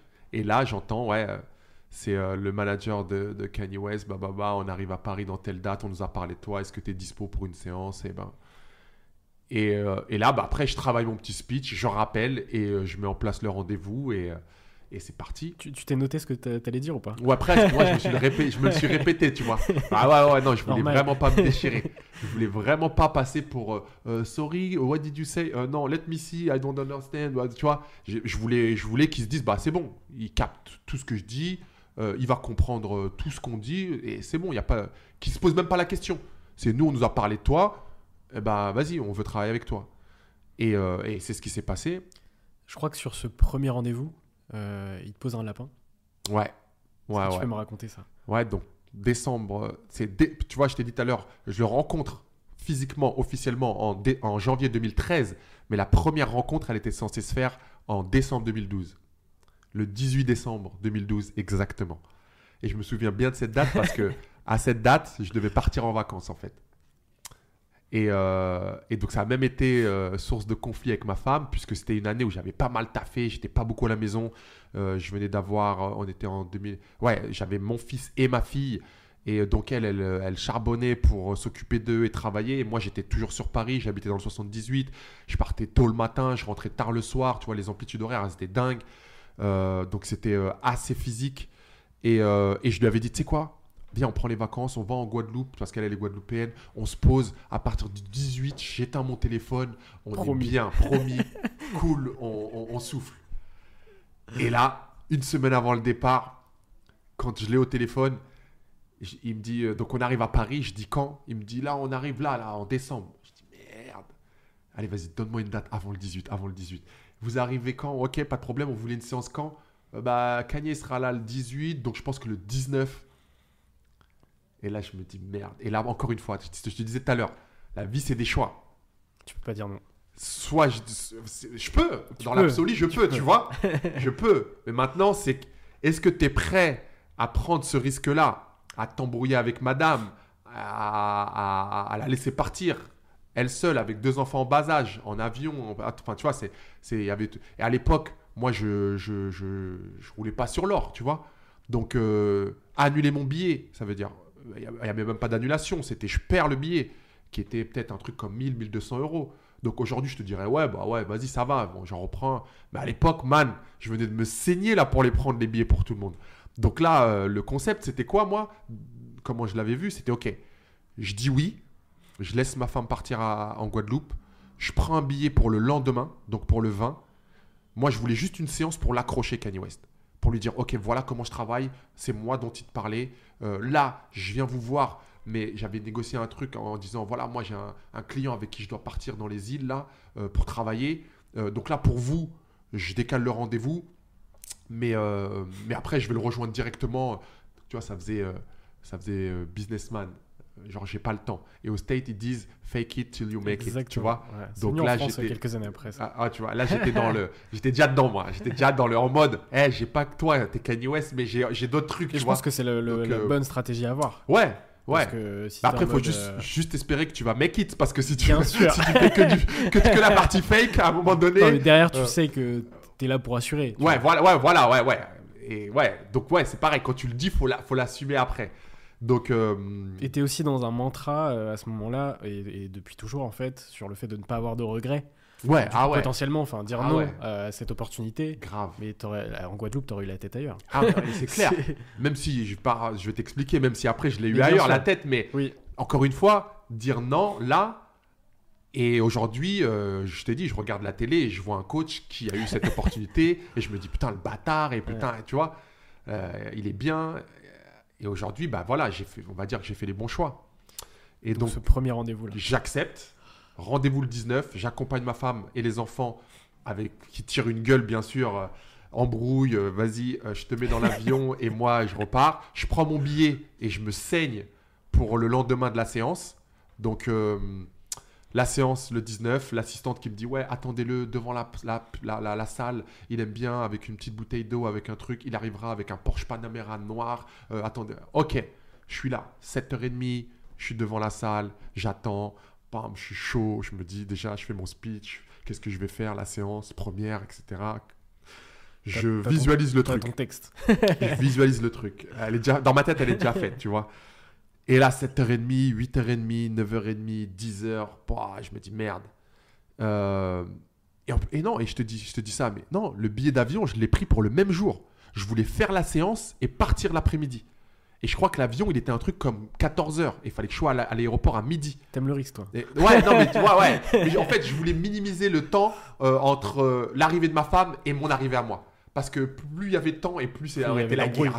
tu vois Donc euh, c'était en mode t'inquiète, j'arrive demain, tu vois, un jour après toi, c'est rien. Et euh, c'était dingue parce que on perdait mille et quelques balles, euh, il fallait ressortir l'argent, enfin. Et, et, donc 10h, 11h, tu vois, moi il faut que je parte pour l'aéroport. J'ai un pote qui est taxi-moto à qui j'avais dit hey, viens me chercher à l'usine. J'avais mes affaires, tout, c'est-à-dire vraiment je faisais la séance avec Kanye West et je partais pour l'aéroport. Et donc lui il arrive et, il me voit et il me dit T'as pas encore fait la séance? Il me dit Ah ouais, ça va être chaud là au niveau timing. Et j'appelle l'assistant et je lui dis Là, il est, il est 10h et tout. On avait rendez-vous à 7h30, 8h. Euh, j'ai pas de nouvelles. Euh, qu'est-ce qui se passe? Il me dit Oh, désolé, attends, j'appelle Kanye. Je te. Et lui, l'assistant, il est même pas à Paris. Il est à New York, où, où elle est, tu vois. Il est même pas en France. Donc, il y a le décalage. Lui, il appelle. Et il me rappelle et il me dit On est vraiment désolé. Kanye, il s'est pas levé. Il est KO. Euh, il va pas pouvoir faire la séance. On repart à LA demain. Donc. Et là, je me dis, waouh. Et là, encore une fois, je lui, redis, je lui remets sur la table le hey, genre, c'est pas, c'est pas, c'est pas clean, c'est pas pro. Moi, tu vois, j'avais, j'aurais pu partir hier avec mon client euh, dans les îles, là, pour le faire travailler. Et là, avec vous, euh, donc il me dit, euh, bah, dites-moi comment on peut s'arranger et tout. On vous, on vous, on vous dédommage, bah, Et là, je le prends sur moi. Ça me fait très mal à l'époque parce que j'avais besoin d'oseille. Et je lui dis, non, bah vas-y, moi, je le prends pour moi. C'est pour moi, pas de souci. Mais par contre, quand vous revenez en janvier, c'est moi que vous appelez. Tu vois, là, vous m'avez mis un plan, ok, truc. Mais là, tu me dis que vous revenez en janvier. Vous m'appelez. Ouais, pas de souci, bah, bah, bah, bah, bah. Mais encore une fois, je me dis, putain, tu vois, ils vont revenir, ça se trouve, ça y est, il va même pas me calculer, tu vois. Donc, je pars. Mais je pars, je suis en mode moral à zéro.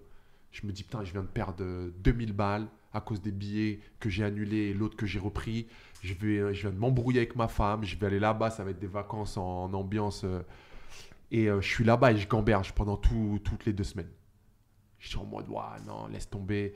Euh, mais après, en même temps, j'évoque le fait de, non, t'inquiète, ils vont revenir. Ils vont... Et je parle avec la sœur de ma femme et texto, hein, je lui dis, tu vas voir, je vais rentrer, il va m'appeler. En plus, je sais qu'il est avec une meuf en ce moment-là. elle est cotée au stage, tu vas voir. Elle aussi, elle va m'appeler. Et je lui dis texto, la Kim Kardashian, je la connaissais même pas, hein, mais tu vas voir. Je vais rentrer et, je vais les voir. Elle et lui. Je rentre le, le 2 janvier 2013. Le 4 janvier 2013, allô, on arrive sur Paris. Euh, on, on- on reprend des séances et cette fois-ci on est parti. Kanye reste 4 mois, il enregistre son album et il a besoin d'être euh, in shape, en forme pendant toute la, la durée de son enregistrement. Et là, c'est parti. Et là, on cale la première séance. Et là, il vient. Et là, ça y est. Ça se débloque. Là, pour de la vraie. C'est plus pour de la fausse, on joue plus pour de la fausse. Là, je l'ai rencontré, j'ai fait une première séance avec lui euh, qui se déroule plutôt bien de mon point de vue, mais difficile à cerner parce que lui, très peu expressif. Aucune émotion. Tu vois, ouais, voilà. Euh, je sais pas si c'est bien, je sais pas si c'est dur, facile, je sais pas s'il a kiffé. C'est il vient, il fait le travail que je lui demande et il repart. Et, et il fait ça pendant deux semaines. Donc à chaque fois, je me dis putain, est-ce qu'il aime, est-ce qu'il aime pas? Mais à chaque fois, son assistante, elle me dit ouais, demain il revient, demain il revient. Donc je me dis quelque part, il y a un truc qui se passe bien. Et après deux semaines, son assistante, elle m'écrit en me disant ouais. euh, euh, Kanye West, il aime bien ta manière de travailler. Il me demande là de voir avec toi si tu es dispo pour voyager avec lui. Et là, on est le 29 janvier. Non, on est mi-janvier et il me demande à partir du 29 janvier est-ce que je suis dispo? Donc ça va ultra vite. Ouais. Et je l'ai rencontré le, ca- le, le, le ca- le 4 janvier. Ouais. Tu vois, on a travaillé deux semaines et il me demande fin janvier est-ce que tu es dispo? Et moi, je me dis vas-y, il est en Europe, il va me demander de bouger à Paris, à, je sais pas moi, Madrid, Londres et tout. Et moi, je dis ouais, ouais, ouais, je suis, je suis dispo, pas de problème. Vous me dites. Elle me dit ok, donc on va partir 10 jours, je t'envoie les billets, envoie ton passeport, bah, bah, bah. Et je lui envoie. Et euh, entre-temps, il y a son agent qui m'appelle et qui me dit voilà, là, on va parler prix. Comment ça se passe pour les 10 jours avec nous euh. Et là, tu vois, moi, je j'ai pas d'idée. Parce que je sais pas, est-ce que je le surcharge et je demande un prix de fou? Et là, il me dit ouais, il s'enflamme, lui, vas-y, dégagez-le moi. Est-ce que je donne un prix euh, français? Il se dit ouais, c'est tout, Ouais, c'est ça le truc. Tu vois, jamais fait ce genre de prestation. Voyager H24 avec quelqu'un de ce niveau. Et donc, euh, fake it till you make it. Et je dis, euh, laissez-moi voir avec mon, avec mon, mon comptable, alors que je suis auto-entrepreneur, et j'ai jamais eu de comptable de ma vie, et je vous rappelle. Et là, euh, j'appelle qui? J'appelle Steve Gutman, la personne qui m'a mis en relation, parce que lui, il est de ce milieu-là, il connaît ses sphères, et il me dit, ok, attends, je vois, je te mets en contact avec quelqu'un, un coach qui fait déjà ça, euh, et tu vois avec lui, et il, va te, il, va te, il va te guider. Et le mec, je reçois un mail avec un mec qui est en, en copie, qui s'appelle Marco euh, Borges. Et je me dis, c'est qui ce mec-là? Truc, truc. Je fais mes recherches. Mes recherches, il s'avère que le mec, c'est le coach de Jay-Z et Beyoncé, qui part en tournée avec lui, qui a fait une marque avec Beyoncé. Tu vois, de ouf, tu vois. Le, le mec, il m'a, en un mail, il m'a emmené dans une sphère où je me dis, bah, Ok, le truc, bon. déjà, il m'avait présenté à Kanye West et là, il met en contact avec le coach qui a déjà tourné avec euh, des artistes internationaux. Donc voilà, bah, pour moi, déjà, l'expérience, elle est dingue, juste d'é- d'échanger avec un mec qui fait mon travail et qui est à ce niveau, tu vois. Donc euh, je parle avec lui et il m'explique, voilà, moi, d'habitude, je fais ça, euh, ma journée euh, que je multiplie par deux et que je rajoute les perdièmes euh, pour la bouffe, tout est pris en charge par eux. Donc toi, quand tu bouges, t'as rien à sortir, bon, ok. Et moi, je fais mon petit calcul et tout, et... Et là, vas-y, je me dis, vas-y, je vais tenter un truc. Je dis euh, 1000 euros par jour. Et pour, ma, pour moi, à l'époque, tu vois, c'est un truc de fou. Là, le plafond, la, la micro. la- ah ouais, non, ouais, là, on n'en parlait même plus. Mais euh, pour moi, ouais, c'est dingue. Donc je me dis, vas-y. Déjà, il faut s'entraîner à le dire. Et de faire en sorte que tu es habitué à ces tarifs-là. C'est pas genre, là, je suis en train de t'allumer et je suis en train de... Non, c'est, bah moi, euh, là, par rapport à ce que vous me demandez, euh, mon, mon, mon comptable, il me dit 1000 euros jour, bam, c'est comme ça que ça se passe. Donc, je me, je m'entraîne, je le dis, je le redis, je le redis, et là je le rappelle et je lui dis ok, naturellement, j'ai vu avec mon comptable, c'est fait, bah bah bah, 1000 euros jour, euh, là on part 10 jours, 10 000 pour les 10 jours. bah. Il me dit ok, euh, laisse-moi voir avec Kanye et je te rappelle. Et là il y a trois jours qui se passent où je me dis merde, Trois jours, c'est long. je- trois jours c'est long. Quand t'entends ce genre de réponse, tu vois. Et je me dis merde, je me suis enflammé, j'ai trop demandé, ça y est, ils vont plus me calculer, ils m'appellent pas. Tu vois, je me faisais un film. Ah, tu te fais des Et pendant ces trois jours, je vois pas Kanye en séance. Donc tu vois, je me dis, ça y est, ouais, non, là, ils ont dit, euh, laisse tomber. Et, et- et là, je, je me dis, merde, je le rappelle, je lui dis, je baisse les prix, mais ça fait, ça fait, ça fait, ça fait, ça fait pas pro, tu vois. Non, en fait, je, en fait euh, 700 pour vous. Même, alors que moi, je suis presque prêt à leur dire, eh, même gratuit, je vais tu vois. Eh, là, vous parlez d'un truc, surtout quand je vois les dates. Je paye pour venir. Mais ma parole, j'aurais payé pour y aller. Parce qu'on va, on fait euh, Abu Dhabi, un show euh, dans un stade, euh, plus de 50 000 personnes. On fait un, stop aux Seychelles pour un show perso qui fait, lui, euh, pour un- une demande de particulier. Et après, on va à Johannesburg, en Afrique du Sud, pour un show pareil, dans un stade, 100 000 personnes, un truc de fou. Et, et trois jours après, boum.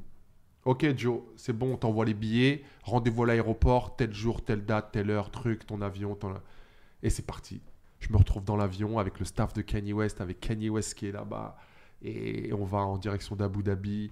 Et on arrive là-bas, on est euh, sur Yas Island, c'est l'île où il y a le circuit de F1, dans un hôtel de dingue. Tu vois, moi je suis en mode, voilà, là je découvre et je suis en train de voir un truc, mais en même temps, il faut que je reste très pro. Bah ouais, faut que, tu vois, comme si c'était normal. Ouais, voilà, exactement. C'est la routine. On est dedans.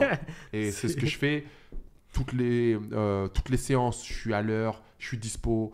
J'essaie toujours de faire en sorte, tu vois, et c'est un truc que je me suis, moi, après, quand j'ai travaillé avec les artistes, que je me suis mis euh, comme règle, c'est toujours de, de visuellement euh, faire en sorte qu'ils me voient, par exemple, avant qu'ils montent en scène. Pas qu'ils se disent, euh, bah, le mec, il est avec moi, et là, il est en train de lifer, il est en train de faire sa vie dans le public, il est en train de gérer des meufs, ou je sais pas. Non, man, je suis là pour toi, c'est toi qui m'as fait venir. Regarde, je suis là. Check avant de monter sur scène. Même, même si pour lui, c'est un- même s'il s'en souvient pas. Je veux dire, si à un moment, il doit faire le, le récap de sa soirée et de se dire, euh, il y avait quoi il y avait... Ok, j'ai vu Joe, il était là. Mm. Et à chaque fois, là, quand il descend de scène. Alors que c'est pas mon travail, tu vois. Mais c'était un truc où je me disais, vas-y. Moi, je le vois que en séance. Cette partie-là, là, quand il est sur scène, je suis pas obligé d'être là. Mais je veux lui montrer que moi, je suis là pour toi, tu vois, à n'importe quel moment. Donc, tu montes sur scène, vas-y, je suis là. Je- tu descends de scène, je suis là. Et, euh, et j'ai fait ça à chaque fois. Et après, c'est un truc qui m'a, que, que j'ai maintenu après quand on a fait les tournées. Tu vois, on a fait 40 dates à travers les États-Unis et j'étais là. Pareil. Et je pense que ça a créé un truc où, euh, où, tu vois, après, avec lui, des fois, il m'emmenait sur certains déplacements où on était presque même plus dans les séances, tu vois.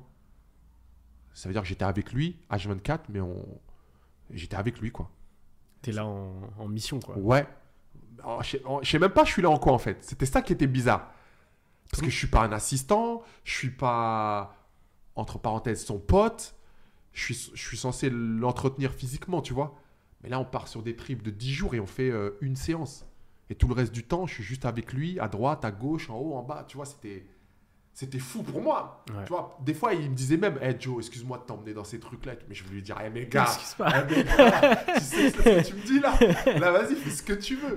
C'est-à-dire, on est dans des vannes, on se déplace, on est en Italie, il y a lui, moi et sa styliste, tu vois. Et on est là et il va chercher des, des, différents textiles pour euh, des, des, des, projets qu'il veut faire au niveau euh, vestimentaire. On est là, il m'emmène dans son showroom à Milan où il est en train de concevoir des sacs, des chaussures, des trucs, avant même que Yeezy, euh, la marque actuelle qu'il a fait après avec Adidas, existe, tu vois. Je vois la conception de la première Yeezy avec Adidas. Je vois le transfert, de la transition de Nike à Adidas. Tu vois, non, dingue. Donc pour moi, même si là, euh, pas, j'étais pas là dans un, dans un rôle de coach à 100% à faire que du sport, l'expérience, tout ce que j'ai vu, tout ce que j'ai vécu à ses côtés, ce que ça m'a apporté, c'est Ça vaut tous les ouais, coachings c'était euh, fou, du monde. C'était fou. Là, c'était lui qui me coachait, tu vois, Ouais. mais à un autre niveau. À un autre niveau, parce qu'après, ça m'a aidé à appréhender tout ce que j'ai pu euh, à- à- à, euh, rencontrer après dans, ma, dans, dans le reste de. Comment, de- ça, de l'aventure. comment ça se passe avec ta femme et tes enfants? Parce que du coup, tu es en déplacement ultra Bah, fréquemment. Là, là, il y a deux ans, Ouais. après la première rencontre, après le voyage en Guadeloupe, après euh, tout ça, il y a deux ans qui sont vraiment, vraiment tendus. Où là, tu es dans un rythme. euh, Où là, c'est assez dingue, ouais. C'est assez dingue. C'est gén- ouf comme expérience. C'est fou comme Mais expérience. mais sur tu gagnes bien ta vie, Ouais. euh, c'est du travail, mais de l'autre côté, tu as ta femme, tu as deux enfants en bas âge. J'ai loupé des anniversaires, j'ai loupé des rentrées de, de- de- classe, j'ai loupé pas mal de choses.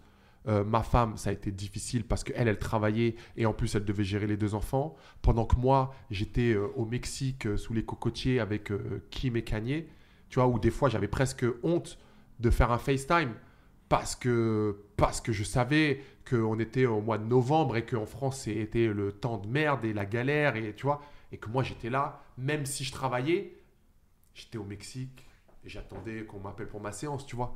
C'était euh, c'était pas équitable, on va dire. Et donc beaucoup de sacrifices aussi, Donc, donc ouais, ça passe par des sacrifices. Encore une fois, je le disais au début, ça passe par des choix. Là, ça a été des choix qui ont été difficiles, mais j'avais un truc en tête et je disais à ma femme, s'il te plaît, vas-y, juste tiens, parce que si ça passe, je te laisse souffler, tu pourras être à la cool, tu vois. Et donc de 2013 à 2015, je suis à travers le monde à voyager à droite à gauche. Il m'appelle. Ce qui était chiant, c'était qu'il m'appelait pour euh, une semaine à la base, qui se transformait en un mois.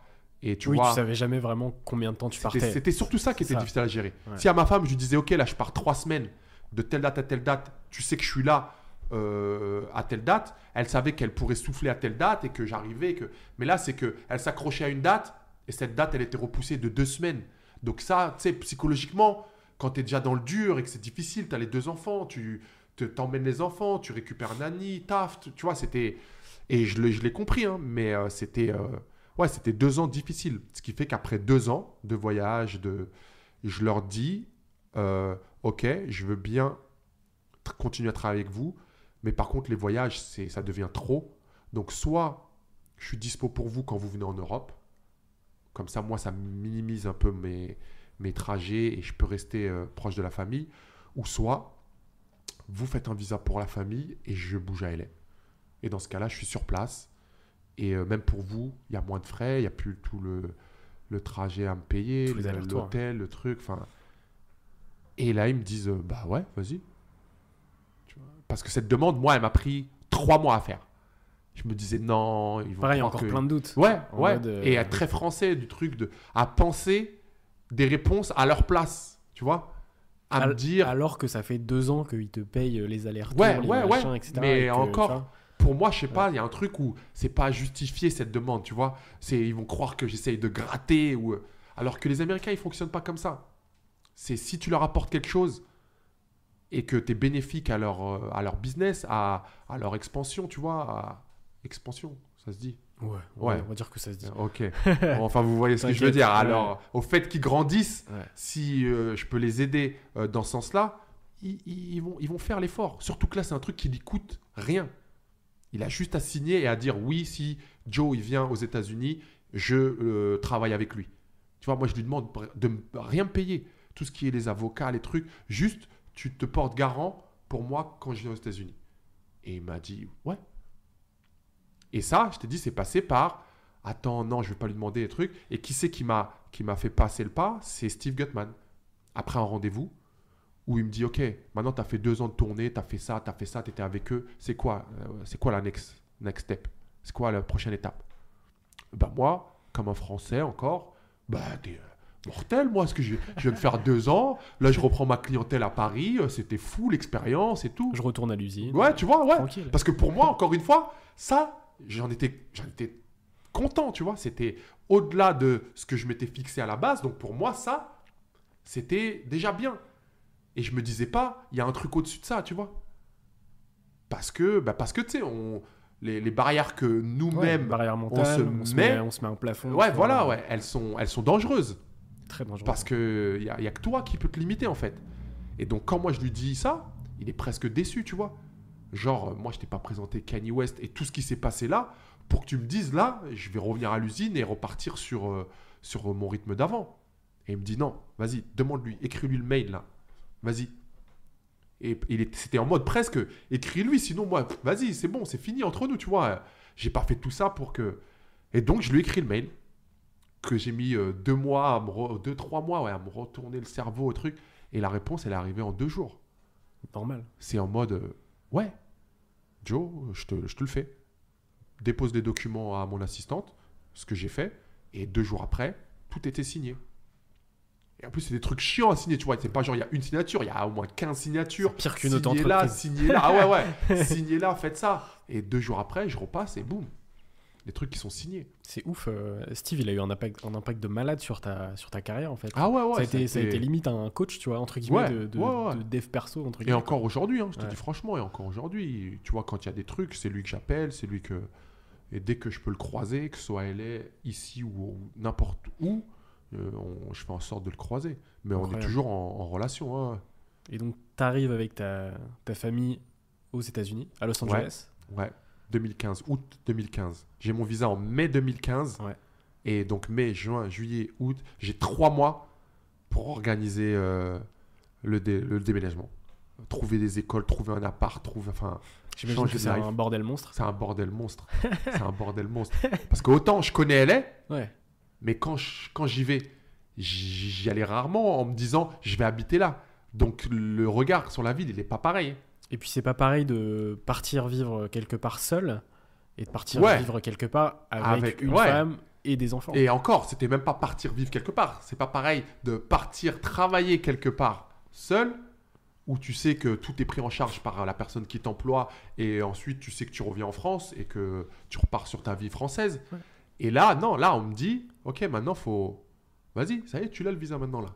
Ouais. Ok, t'as- Qu'est-ce que tu fais? Et tu vois, c'est- pas là que je pouvais dire, Hey, euh, en fait, non, c'est c'est chaud, euh, je viens d'acheter un appart, je venais d'acheter un appart.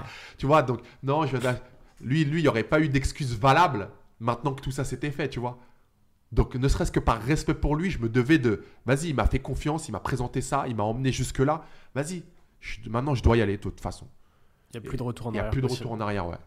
Et j'y suis allé. Donc, je pars deux semaines, vite fait, en juillet, début juillet, que moi, pour trouver les. La, Il t'héberge au départ, non Non, Non. Ah, non, non, non. Après, c'est. Moi, comment je lui avais exposé, c'est. hey, si tu me fais ça, moi, j'arrive là-bas, ça y est. Après, je suis, tu vois, Ouais. je travaille toujours avec toi, mais voilà, j'habite là-bas euh, à mes frais. Je... Donc, euh, donc, non, ouais, je me retrouve là-bas. Il faut que je trouve l'appart, il faut que je trouve l'école, dans quel coin me situer. Dans quel... Et là, je me retrouve confronté euh, au prix de là-bas, tu vois. Parce que quand j'y allais, moi, je faisais pas trop attention au prix, puisqu'on me payait tout. Et là, euh, le moindre petit appart deux pièces, c'est 2500 balles par mois. Et là, je me dis, ah ouais, ok, ok, ok, donc il va falloir faire ça. Je fais mes petits calculs et je me dis, s'il me paye tant, s'il me prend tant de séances, bah, bah, bah. Et pour tous les gens qui pensent, ouais, bah, c'est facile, il arrive à LA, il avait Kanye West, etc. Sauf qu'une fois que j'arrive là-bas, Kanye West, je le vois moins que quand j'étais en France. Tu vois? Je comprenais pas pourquoi, tu vois. Je dis, le mec, il m'appelait euh, tout- toutes les semaines, tous les jours, à me payer un billet euh, Paris-LA pour que je le coach. Là, je suis sur place et je le vois une, deux fois par semaine. Et surtout que maintenant, le prix de la séance, c'est plus le prix du forfait qu'il me payait par jour, tu vois, quand je venais. Là, maintenant, j'habite sur place. Donc, euh, il n'a pas à me payer un forfait. la raison pour laquelle, enfin, la, raison que j'avais mise en avant pour, pour, pour, qu'il me fasse le visa, c'était une fois que je suis là, tu même plus besoin de me payer autre chose, si ce n'est les séances qu'on va faire, tu vois. Donc après, euh, quand tu passes de 1000 balles la journée à, à 200 balles la séance, et que le mec il te prend 2-3 séances par semaine, euh, c'est plus la même chose, tu vois. Et surtout qu'il y avait plein de trucs que j'avais pas pris en considération. C'est que quand lui, il me prend sous son, sous son entreprise, sous sa boîte pour me faire mon visa, en fait, je ne peux travailler que pour lui. Hmm. Donc officiellement, je ne peux pas faire rentrer d'argent autre que ce que lui me donne. Donc, c'est hyper euh, contraignant, quoi. Hyper contraignant parce que je ne peux pas développer de clientèle. Donc ma première, en- ma première année et demie, je suis à la gorge en fait. À peu de choses, à, à- à peu de choses près, je rentre en France même à la fin de l'année et demie. Parce que pas, je fais pas ce que je pense que j'allais faire. Euh, ça devient de plus en plus chaud. Euh, les enfants, au début, moi, quand j'arrive, je les mets dans une école privée parce que le public, je sais pas trop comment ça se passe. On me dit, selon là où c'est pas spécialement bien et tout. Donc, je me retrouve à payer euh, 1000 balles par enfant par mois pour un petit qui est en maternelle et une petite qui est en CE1, tu vois. Donc, moi, avant même d'avoir fait rentrer 1 euro, quand j'arrive à LA, il faut que j'en sorte au moins 5, 6 1000 euros. Enfin, dollars à l'époque, ouais. Donc, T'imagines la pression. Et je viens de France où euh, 1200, euh, 1200 euros de loyer, c'était cher, tu vois. Ouais. Où je me où disais, les, euh, où les études euh, sont Gra- quasi gratuite, gratuites, ouais, tu vois. enfin, Et là, j'arrive dans un truc où il faut que je paye un loyer à 2005, une, deux écoles euh, à 1000 dollars chacune, une voiture. Euh, gars, la pression là que j'ai ressentie, elle était au max du max. Parce que là, t'as beau avoir un Kanye West ou des Kardashians ou, de- ou- ou qui tu veux, Là, là, là, le, le business model, il était. euh, les calculs n'étaient pas bons, là, là. Kevin, les calculs n'étaient pas bons. Donc, euh, donc, ouais, non, il a fallu. bah, il a fallu. Nouveau challenge. Tu vois, encore une fois. La facilité, ça aurait été de dire, Ah non, c'est trop dur. Mais encore une fois, rentrer à Paris, pour moi, ça aurait été une défaite. De la même manière que quand j'étais en Australie, rentrer en France, si j'avais pas fait mon année, ça aurait été une défaite. Qu'est-ce qui se passe du coup après? Donc là, bah, il Qu'est-ce que tu faut. prends comme décision La, grosse décision, c'est le, le premier été où c'est chaud financièrement. Je dis à ma femme, prends les enfants et va en Guadeloupe. Parce qu'à l'époque, on n'a qu'une voiture. Donc euh, là-bas au States, c'est tout se fait en voiture. Les ramener les enfants à l'école, déposer les enfants à l'école, les récupérer, tout ça. Donc ça veut dire que moi, mon emploi du temps, il dépend de la disponibilité de la voiture. Donc tu vois, c'est une galère. C'est une galère, mais je te dis pas possible. Je me retrouve à aller, aller faire des coachings en footing. Je pars une heure avant, je fais un footing de, de 8 km pour aller faire une séance, tu vois. Mais, et après, je reviens, je fais mon footing, je viens prendre la voiture et je repars. Tu vois, c'était au niveau organisation, c'était un délire de fou. Et là, donc, premier été, je me dis, vas-y, prends les enfants, va en Guadeloupe, on aura moins de dépenses. Moi, j'aurai moins de dépenses ici. Et euh, j'aurai la voiture dispo et je pourrai charbonner pendant deux mois. Et surtout aussi, je pourrais recréer un, tu un, lien au niveau euh, social. Parce que moi, je- tu ici en France, je sortais pas, j'étais très casanier, j'avais ma clientèle. On va dire, j'étais arrivé, tu vois. Et, j'- et- et- et j'étais dans ma zone de confort. Là, t'avais tout à refaire quoi. Ah là. Là où est l'importance de, de se challenger et de sortir de sa zone de confort. Parce que quand j'étais dedans, moi, je voyais pas tout ce qui pouvait être fait. Je voyais pas les, les, les, les, les goals que je pouvais atteindre. Parce que pour moi, tout va bien, je suis au top. Je suis à l'usine, j'ai des acteurs français, j'ai fait une tournée avec Kanye West, mon nom il commence à tourner. Ouais, cool. Zone de confort. Zone de confort égale danger De ouf. tu vois, égale danger. Parce que tu ne le vois pas, le truc s'installer. Et, et tu vas te retourner 10 dans 10 ans, ou tu vois, et tu vas Ce dire sera trop tard. Ah merde, 10 ans déjà qui sont passés, qu'est-ce que j'ai fait? Bah, je suis resté dans ma zone de confort. Ouais, c'était bien. Maintenant, il y en a qui, qui, qui sont satisfaits. hein. Il y en a à qui ça va. Mais. euh, Après, c'est une question de mindset, euh, de personnalité. Exactement, euh, voilà. exactement. Et moi, j'étais toujours dans ce truc de challenge. De... Donc là, bah, je l'avais mon challenge, tu vois. Fallait que je reconstruise tout euh, à LA, avec, je t'ai dit, cette pression financière. Parce que la première pression, vraiment, elle a été financière, moi, à LA. Les États-Unis en général, c'est un rouleau compresseur, en fait. Tu vois, il n'y a, y a- y a personne qui va te dire Attends, tiens, tu as une petite aide là de RSA, sûr. tu as un petit truc de. Man, C'est là que tu vois Si aussi la, pas là- la, la- la force des aides en France, tu vois. Ah, bah, mais bien sûr. Ah, et comment? Et là, et là, et là, et là, et là, je me dis, mais en fait, la France, on est trop bien. On est C'est un, un pays de confort. Mais, C'est- mais c'est, on dirait qu'ils font tout pour te mettre dans cette zone de confort, justement. ouais. Mais vraiment. Ouais, ça se ressent Et sur ça, l'état te- d'esprit, tu vois. et, ça, et ça nous endort, en fait. Mm. Ça nous endort. Donc là, je ne vais pas remettre tout le système en question et tout. Mais euh, tu vois, là, moi, là, je suis en France, ça fait deux semaines. Et en fait, je, je vois, en fait, je- la différence. Je la, je la ressens maintenant. On- en fait, on dort. On a dormi. Enfin, moi, je sais qu'il y a des... Là, avec le recul, il y a plein de trucs où j'aurais dû passer à l'action avant. Tu vois? Mais j'avais cette zone de confort. Mm. Et le truc, c'est que je me satisfaisais. J'étais j'étais là à me dire, bah non, elle est belle. Oh là là, elle est belle. Moi, là-bas, je voulais être prof de sport. Là, j'ai ça. Elle est belle. Parce que je vais me casser la tête à avoir plus, tu vois. Mm. Et, et ici, Surtout, aussi... surtout que tu avais déjà franchi des paliers, notamment avec le cinéma, tu vois. Ouais, avec voilà, ouais. ta, clientèle dans une top salle à Paris. Je t'ai dit, pour moi, tu pouvais être que bien, entre pour moi j'étais bien. Ouais. Ouais. Parce que j'arrivais pas à me dire, bah, il y a un truc au-dessus de ça, tu vois. Qu'est-ce que je peux faire? C'est la meilleure salle de Paris. J'ai un acteur euh, qui vient de gagner un César et j'ai des. Tu vois, Ouais, c'est bon, t'es au max. qu'est-ce hein. que tu veux que je fasse de plus, man Euh, Je suis. Mais non, mais en fait, après, quand tu vas te challenger, quand tu vas chercher, euh, te remettre en danger, et bah ouais, il y a d'autres portes qui s'ouvrent. Et comment est-ce que euh, tu, développes, tu développes ton réseau justement sur ces deux. deux Voilà, mois? ben là, je, re- je resocialise un peu. Je ressors. Euh, tous mes clients qui me disaient viens à notre barbecue, viens à notre euh, euh, vernissage, viens, ou je disais non avant, ben là j'ai deux mois, je sais que je dois pas rentrer pour les enfants, je sais qu'il y a personne à la maison qui m'attend, je sais qu'il y aura pas d'embrouille si je rentre tard, si je pars tôt. Donc là, pendant deux mois, je retourne LA. Hustle. Ah, Hustle, mais, mais comme jamais. Je retourne LA. Et je me dis, il faut que dans deux mois, quand les enfants et ma femme reviennent, j'ai un, un minimum, tu vois. Ça y est, je peux commencer à construire à partir de là et, c'est ce qui se passe, tu vois. Ils reviennent et je peux souffler un peu. Je suis pas encore sorti du, tu vois, on va dire, j'arrive pas encore à, équilibrer les, comptes. Parce qu'il y a toujours 6 000, à peu près 5-6 000 euros à sortir. Et là, il n'y en a pas encore 5-6 000 qui rentrent, tu vois. Donc, heureusement que j'avais économisé. Mais, euh, mais tu vois, sur une année, euh, avec des comptes qui ne qui sont pas bons, euh, bah, il a fallu tirer dans, dans, les, dans les réserves. Et à un moment donné, ouais, à un moment donné, je t'ai dit, si, euh, par exemple, pour avoir une idée, si Covid, il serait arrivé deux ans avant, je rentrais. Parce que j'avais pas les reins solides comme je les ai maintenant, j'avais pas la clientèle solide euh, et qui me fait confiance comme j'ai maintenant et qui m'a permis de tenir pendant le Covid, par exemple, là, tu vois. Justement, on en, on en parlera juste après euh, du Covid. Ouais. Mais du coup, à ce moment-là, quelques moments, ap- que- enfin quelques temps après, comment est-ce que tu arrives à coacher euh, la famille Kardashian, notamment? Bah après ça, j'avais déjà eu des touches, Ouais, tu vois, ouais, touches, via. Kanye. West, ou euh, quand il me voyait coacher Kanye West chez eux, enfin chez lui, et qu'elle elle passait, elle me disait tiens, on essayera un jour, tiens, euh, moi je veux essayer, euh, tiens, Chris, la mère, elle m'a dit que t'étais super, truc. Et ça après aussi pareil, c'est c'est ça qui, qui, me, qui me permet de tourner dans cette sphère-là.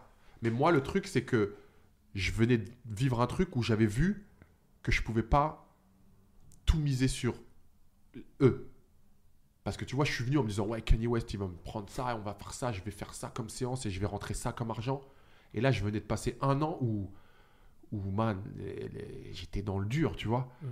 Donc, euh, donc euh, moi, j'ai dé- développé mon business de manière à pas dépendre d'eux. Comme dans tout business d'ailleurs, faut Comme jamais mettre les yeux dans le même panier, de, bah ouais. de Là, quelques d'un- personnes, tu vois. Et donc, euh, et donc là, j'étais en mode, s'ils viennent et ils prennent des séances, parfait, c'est du bonus. Si je les ai pas, il faut que je puisse continuer à, à fonctionner. Et c'est ce qui s'est passé. Et, et après, le truc, c'est que les deux sphères ont, ont- ont continué à se développer parallèlement. Et il y a un moment où euh, j'étais à fond avec les Kardashians, à fond avec mes clients, euh, monsieur et madame, tout le monde. Et ça y est. Et après, j'ai euh, trouvé ma, C'était un bon trouvé, ouais, j'ai trouvé ma, ma, ma stabilité et, et c'est ça que je maintiens depuis, tu vois. Bien sûr. Donc euh, là, ouais. Ensuite, on souffle. on, on arrive euh, à la pandémie en 2020. Ouais. Euh, tu fais quelques, quelques capsules pour Click avec Pendant le Covid, ouais. Justement sur des, pour faire du sport, notamment Ouais. chez soi. Comment est-ce que, euh, est-ce que ça se passe, cette période, pour toi? Bah ça, Cette, euh, cette période de bah après déjà, ça. déjà, ce qu'il faut savoir, c'est qu'après, quand, quand ça y est, je commence à stabiliser en, au, à LA, moi j'ai, j'ai, j'ai un- une envie, c'est de toujours de ma- maintenir un contact avec la France. Donc euh, tu vois, je crée une passerelle avec euh, certaines émissions, avec des, je développe des projets ici. Oui, qui me font de la revenir. télé. ouais. Ouais, qui me Mm. font revenir, qui me font faire mes allers-retours. Donc ça montre un peu ma tête, tu vois, euh, en, en France. Et, euh, et ensuite, ouais, le, le Covid arrive quand je suis en plein enregistrement de, de, de, de- de- de ces émissions, ce qui fait qu'on ne peut pas finir un des projets qui s'appelait Les Cancres, qui était pour la chaîne RMC Story, et euh, qui avait des super bons retours.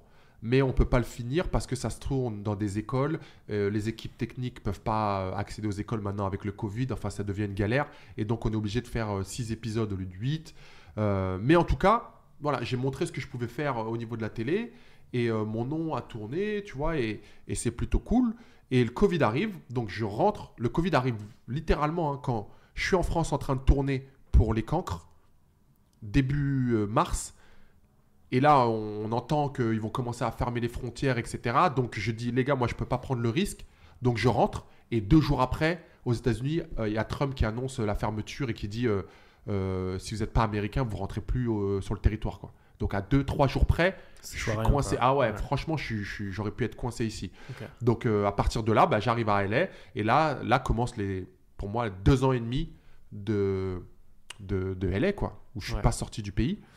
Et euh, donc la pandémie et donc Mouloud que je connais euh, depuis pareil, un peu comme Omar, je le connais d'avant. euh, Ouais, c'est la même- la même génération, Ouais, voilà, ouais. Mm. Et euh, et qui me contacte et qui me dit voilà là avec le Covid nous on n'est plus euh, au studio tout le monde est à la maison et là on va faire un concept euh, clic à la maison via les lives sur Instagram donc vas-y si t'es chaud toi au niveau de l'heure si ça te va on se fait un- une connexion et tu nous fais à chaque fois la minute euh, sport coach Joe de la, de la maison et tu nous balances un exercice et on essaye de faire réagir euh, les, euh, les, les spectateurs et, Ouais. euh, et on, on essaye de créer un petit truc et voilà, et je fais quelques capsules comme ça et pareil, les retours sont, sont plutôt cool jusqu'à ce que après on maintient le principe de la capsule quand il retourne en studio. Et donc après, je, je préenregistre, je suis plus en live, mais je préenregistre des capsules d'une minute, une minute trente, Ouais. qu'eux, ils balancent euh, en live quand eux, ils sont. en- enfin, qui balancent sur le plateau euh, en magnéto et, euh, et on, on arrive à maintenir ce truc de pratiquer à la maison, continuer à bouger, etc. Et ouais, c'est- plutôt cool parce qu'après, les retours sur les réseaux sociaux. Bah, c'est ça, tu développes ça ta, à- notoriété ouais, euh, en France, Ouais, du coup. Donc ça, c'est cool, tu vois. et ça commence et- à bouger pas mal, ouais. Ça progresse bien. Et, et de l'autre côté, à Los Angeles, tu développes euh, ta clientèle, tu continues de développer ta clientèle. Quoique là, pendant le Covid, c'était difficile à développer. Mais tu avais déjà plutôt je maintiens, base, ouais, voilà, c'est plutôt je maintiens ce qui a été développé auparavant. Et encore, parce qu'il y en a pas mal, et je les comprends, hein, qui ont eu peur. En l'occurrence, pas mal de célébrités, tu vois. Eux, dès qu'il y a eu tout ça, ben, tu vois, c'est pas sur eux que je pouvais compter, par exemple. Donc j'ai mes gens, monsieur, madame, tout le monde, qui ont pris une semaine de break parce que tout le monde était un peu paniqué, le temps de voir un peu. Donc euh, là, moi, j'attendais de voir comment ça allait se passer. Et ensuite, ils m'ont recontacté. Ils m'ont dit, vas-y, Joe, nous, bah là, euh, plus personne va au, au bureau, donc on a plus de créneaux. J'ai de la chance parce que pas mal d'entre eux ont des salles à la maison. Donc le fait de ne pas dépendre d'une salle, moi, ça m'a pas mal euh, aidé aussi. Et donc là, je reprends, ouais, je reprends les séances avec un petit cercle. J'ai deux, trois familles. Et je leur dis, euh, bah, ils me font confiance et je leur dis que bah, moi, si on commence ensemble, là, je prends pas d'autres personnes. C'est-à-dire que si vous, vous me prenez les créneaux euh, à, à cette fréquence-là, bah, moi, je reste avec vous. Ça me suffit, moi, pour tourner et pour, euh, pour faire ce que j'ai à faire. donc, je vous, je vous garantis que j'irai pas parce qu'il y avait le truc de prends pas quelqu'un que tu connais pas parce que s'il a le Covid et que tu nous le ramènes, tu vois. Et Ouais, il y, a- ça, l'ai- ce côté flip aussi. Ouais, ouais. On l'a vite oublié, tu vois, aujourd'hui. Mais c'est vrai que 2020, euh, 2020 quelque chose, hein. Ouais. tout le monde était parano. Grave. grave. Donc, donc euh, ça, je l'ai respecté.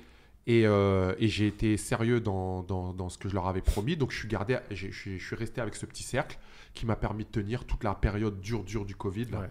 Donc ça a été Donc quand même bon timing effectivement, euh, enfin bon timing, Euh, bon timing justement d'avoir réussi à développer ta Ouais. clientèle Ah ouais, avant, ouais, ouais. tu vois. Ah ouais. Parce Clairement. que je te dis, hein, vraiment, Les, les planètes se sont alignées, tu vois. Covid, il arrive, Ouais. allez, un an, deux ans avant. Euh, bah ouais, je rentre, je rentre. Je rentre parce que je peux pas.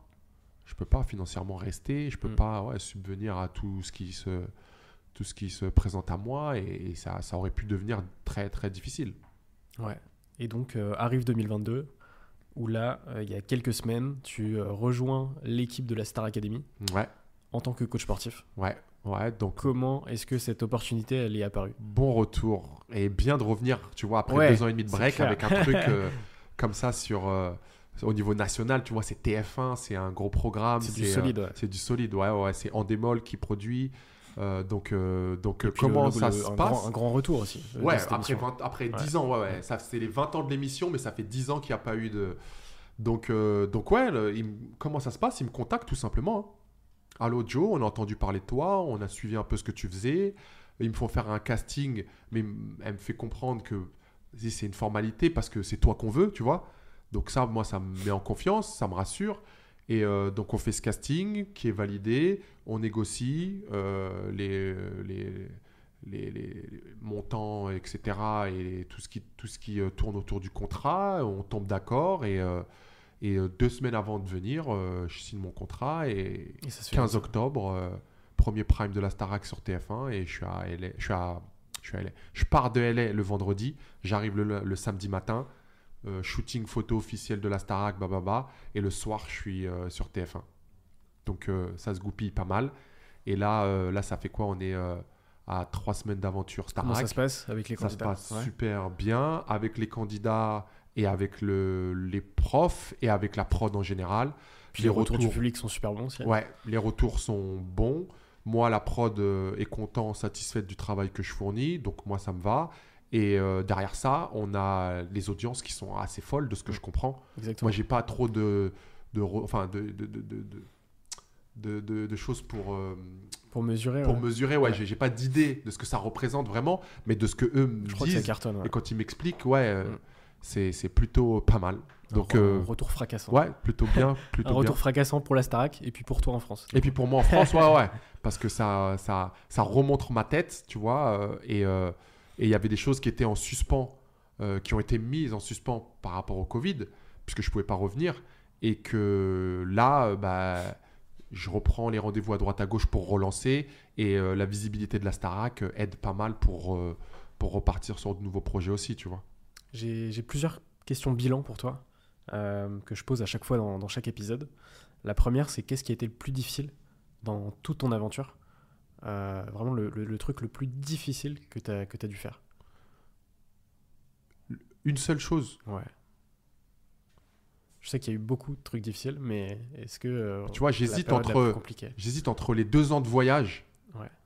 où pareil, il fallait faire le choix intense. de je délaisse forcément un petit peu la vie familiale, mais j'avais ce truc-là en tête.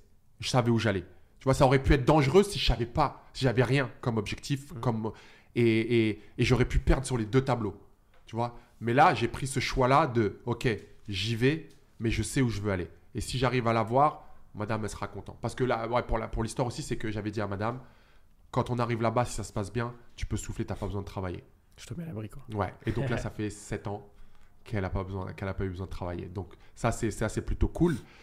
Et j'hésite, je t'ai dit, entre ça et euh, cette première année et demie, une fois sur place, tu vois, où la pression était différente, mais ça a été. Non, je dirais, je dirais les deux ans de voyage. Les deux ans de voyage. Ouais. Parce que vraiment, là, là, il y avait, il y avait un sacrifice. Ouais, on en avait parlé justement. Là-bas, aux États-Unis, c'était dur, mais on était ensemble, tu vois. Euh, Je rentrais à la maison, truc. Mais là, il y avait ce sacrifice de. Je loupe, je t'ai dit, j'ai loupé des anniversaires, des premiers jours d'école, des rentrées, des trucs, des trucs importants. Mm. Donc, donc, il fallait. Il n'y avait pas d'autre choix que, que ce soit payant de l'autre côté. Parce que sinon, ça aurait été très compliqué avec madame. Ah ouais, c'est clair. tu vois, il fallait. Fallait serrer la ceinture parce que je lui disais, serre, tiens, tiens, tiens. Si au bout, il n'y avait pas ce que, ce que, ce que j'envisageais, ça aurait pu être, euh, ouais, ça aurait pu être chaud. Donc, je dirais ça, ouais. Et l'autre question pour cette partie, c'est de quoi est-ce que tu es le plus fier aujourd'hui? Et ben, ça sera l'autre partie. Ça sera l'installation et l'arrivée, avoir surmonté tout ce qu'il fallait surmonter là à LA et d'être là où je suis aujourd'hui, tu vois. C'est-à-dire, je souffle. C'est bon, tu souffles. Et là, si je reviens en France, c'est pas parce que je suis en galère là-bas Ouais. et parce que j'arrive pas à, à- à passer le cap et à sub. Non, là, si je reviens en France, c'est soit un problème administratif euh, au niveau des visas, euh, l'immigration, etc. Et dans ce cas-là, bah, moi, euh, j'avais tout ce qu'il fallait pour pouvoir rester, mais là, euh, je peux pas. Ou alors, c'est un choix personnel de, ok, il y a quelque chose à faire en France, on revient en France. Ouais, ouais Donc, comme euh, pour la Starac où là, bah, tu as un planning, c'est carré et, Ouais, et ouais, tu sais quand tu vas repartir. quoi. Là, c'est. Super. Euh, on va passer à la dernière partie euh, du podcast euh, avec euh, deux premières questions un peu plus globales et ensuite des petites questions rapides. Est-ce que tu peux me parler d'une rencontre qui a marqué ton aventure? Est-ce que ça va être euh, Steve, du coup? Ah, totalement, ouais. Ouais. Totalement. Parce que cet échange, pour la petite histoire, je le rencontre. Je le connaissais hein, depuis, ça faisait euh, deux ans que je travaillais avec lui. Mais le jour où je le rencontre, Steve, je ne devais pas être là où je l'ai rencontré. C'est un endroit où, tu vois, bah, c'est le seul rendez-vous dans ma vie que j'ai donné à cet endroit-là, à Invalide. Pourquoi? Parce que j'avais rendez-vous avec un coach, un pote, coach, Vincent, qui se reconnaîtra, qui était là, lui, donc qui a vu tout. Tu vois, l'échange la photo de Kanye West, l'échange du numéro, j'ai envoyé ton numéro. Il était là, il a vu, lui, comment ça s'est passé. Et donc, lui, il était à, à- au Trocadéro et moi, j'étais vers Montparnasse. Et on s'est dit, bah vas-y, on, a rendez-vous, on se donne rendez-vous entre les deux, à Invalide. Et à Invalide, sur un trottoir, il y a un- une petite sandwicherie. Il fait pas très beau. On se dit, on se met à l'intérieur ou à l'extérieur? On se dit, vas-y, on a les manteaux, on se met à l'extérieur. Et c'est parce qu'on s'est mis à l'extérieur sur la table que Steve Gutman, qui habite à Invalide, marche avec son avocat et sa femme sur ce trottoir-là, me voit. Qu'est-ce que tu fais là? Bah, J'avais un rendez-vous avec mon pote et qui me dit bah, Moi, je devais partir hier à New York, mais j'avais rendez-vous avec mon avocat euh, pour un truc urgent, donc j'ai décalé et je te vois là. là. Tu vois ce que je veux dire? C'est vraiment à des trucs. Quand, quand tu- parce que quand tu le racontes grossièrement, tu dis Bah ouais, il a rencontré. Mais quand tu rentres dans les détails, vraiment, des fois, ça, se joue à rien. tout, à rien. clairement. Donc je suis à Invalide pour ce rendez-vous avec mon pote coach. Et il y a Steve Gutman qui passe avec son avocat et qui me dit Donc tout ce que je vous ai raconté, tiens, euh, là il y a, il y a Kanye West qui arrive, qui monte la photo, bah bah bah bah bah, bah, et qui euh, et qui euh, et qui ouais, qui met à- le pied à l'étrier pour toute cette aventure après qui qui, qui, qui, qui s'est déroulée jusqu'à encore aujourd'hui, tu vois. Exactement. La, la deuxième question, c'est est-ce que tu peux me citer trois personnes qui t'inspirent le plus aujourd'hui Sachant qu'à chaque fois, nos sources d'inspiration, tu vois, elles évoluent en fonction du, enfin, au fil du temps. Ouais. Euh, mais est-ce qu'il y en a trois que tu peux, tu peux m'en parler? Bah, je dirais. euh, bah, tu sais, moi, il y a quelqu'un à qui je me suis beaucoup accroché. euh, C'était Jay-Z, bizarrement. Tu vois, enfin, bizarrement. C'était d'abord parce que j'aimais bien sa musique. Ensuite, quand j'ai commencé à, à, à, prendre du temps sur ce qu'il disait, à, étudier ce qu'il disait, après à connaître son parcours, d'où il venait, ce qu'il avait fait et comment il l'avait fait. euh, ouais, le gars, il m'a fait, il m'a fait, il m'a fait gamberger. Tu vois, et encore aujourd'hui, quand tu vois où il a amené son business, le mec, il m'a. Bon, c'est le boss. hein. Ouais, non, ouais, c'est clair, c'est clair, c'est clair. Et quand tu l'écoutes, tu vois, euh, il t'explique que, en fait, c'est euh, tout ce qu'il a pu faire au niveau de la rue, il a juste transféré au niveau du business et il a gardé cette, cette même mentalité. Et, euh, et moi, dans tout ce que je fais, c'est ce que j'essaie de faire. Je dis pas que j'arrive en mode rue dans tous mes rendez-vous, yo, bah, bah. Non, c'est, tu vois, il y a cette mentalité, tu disais tout à l'heure, le hustle, te dis jamais que tu es arrivé en fait.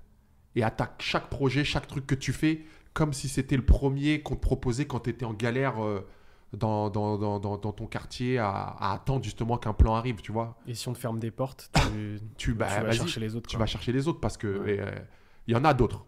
Hmm. Il y en a d'autres. Donc, euh, non, ouais, Jay-Z, ça a été un, pendant longtemps et encore aujourd'hui, bah, un peu moins aujourd'hui, parce qu'il y a des trucs où j'ai été déçu, euh, mais ça a été, tu vois, un des premiers où. Parce que j'avais pas de modèle français aussi. Et on n'a pas, tu vois, ce genre de truc où, tiens, lui, j'aimerais bien faire. Donc, moi, j'étais déjà en mode, euh, en mode ricain à essayer de, de, de comprendre leur mental et comment ils arrivaient à faire ce qu'ils faisaient. Et, et lui, ça a été un boost.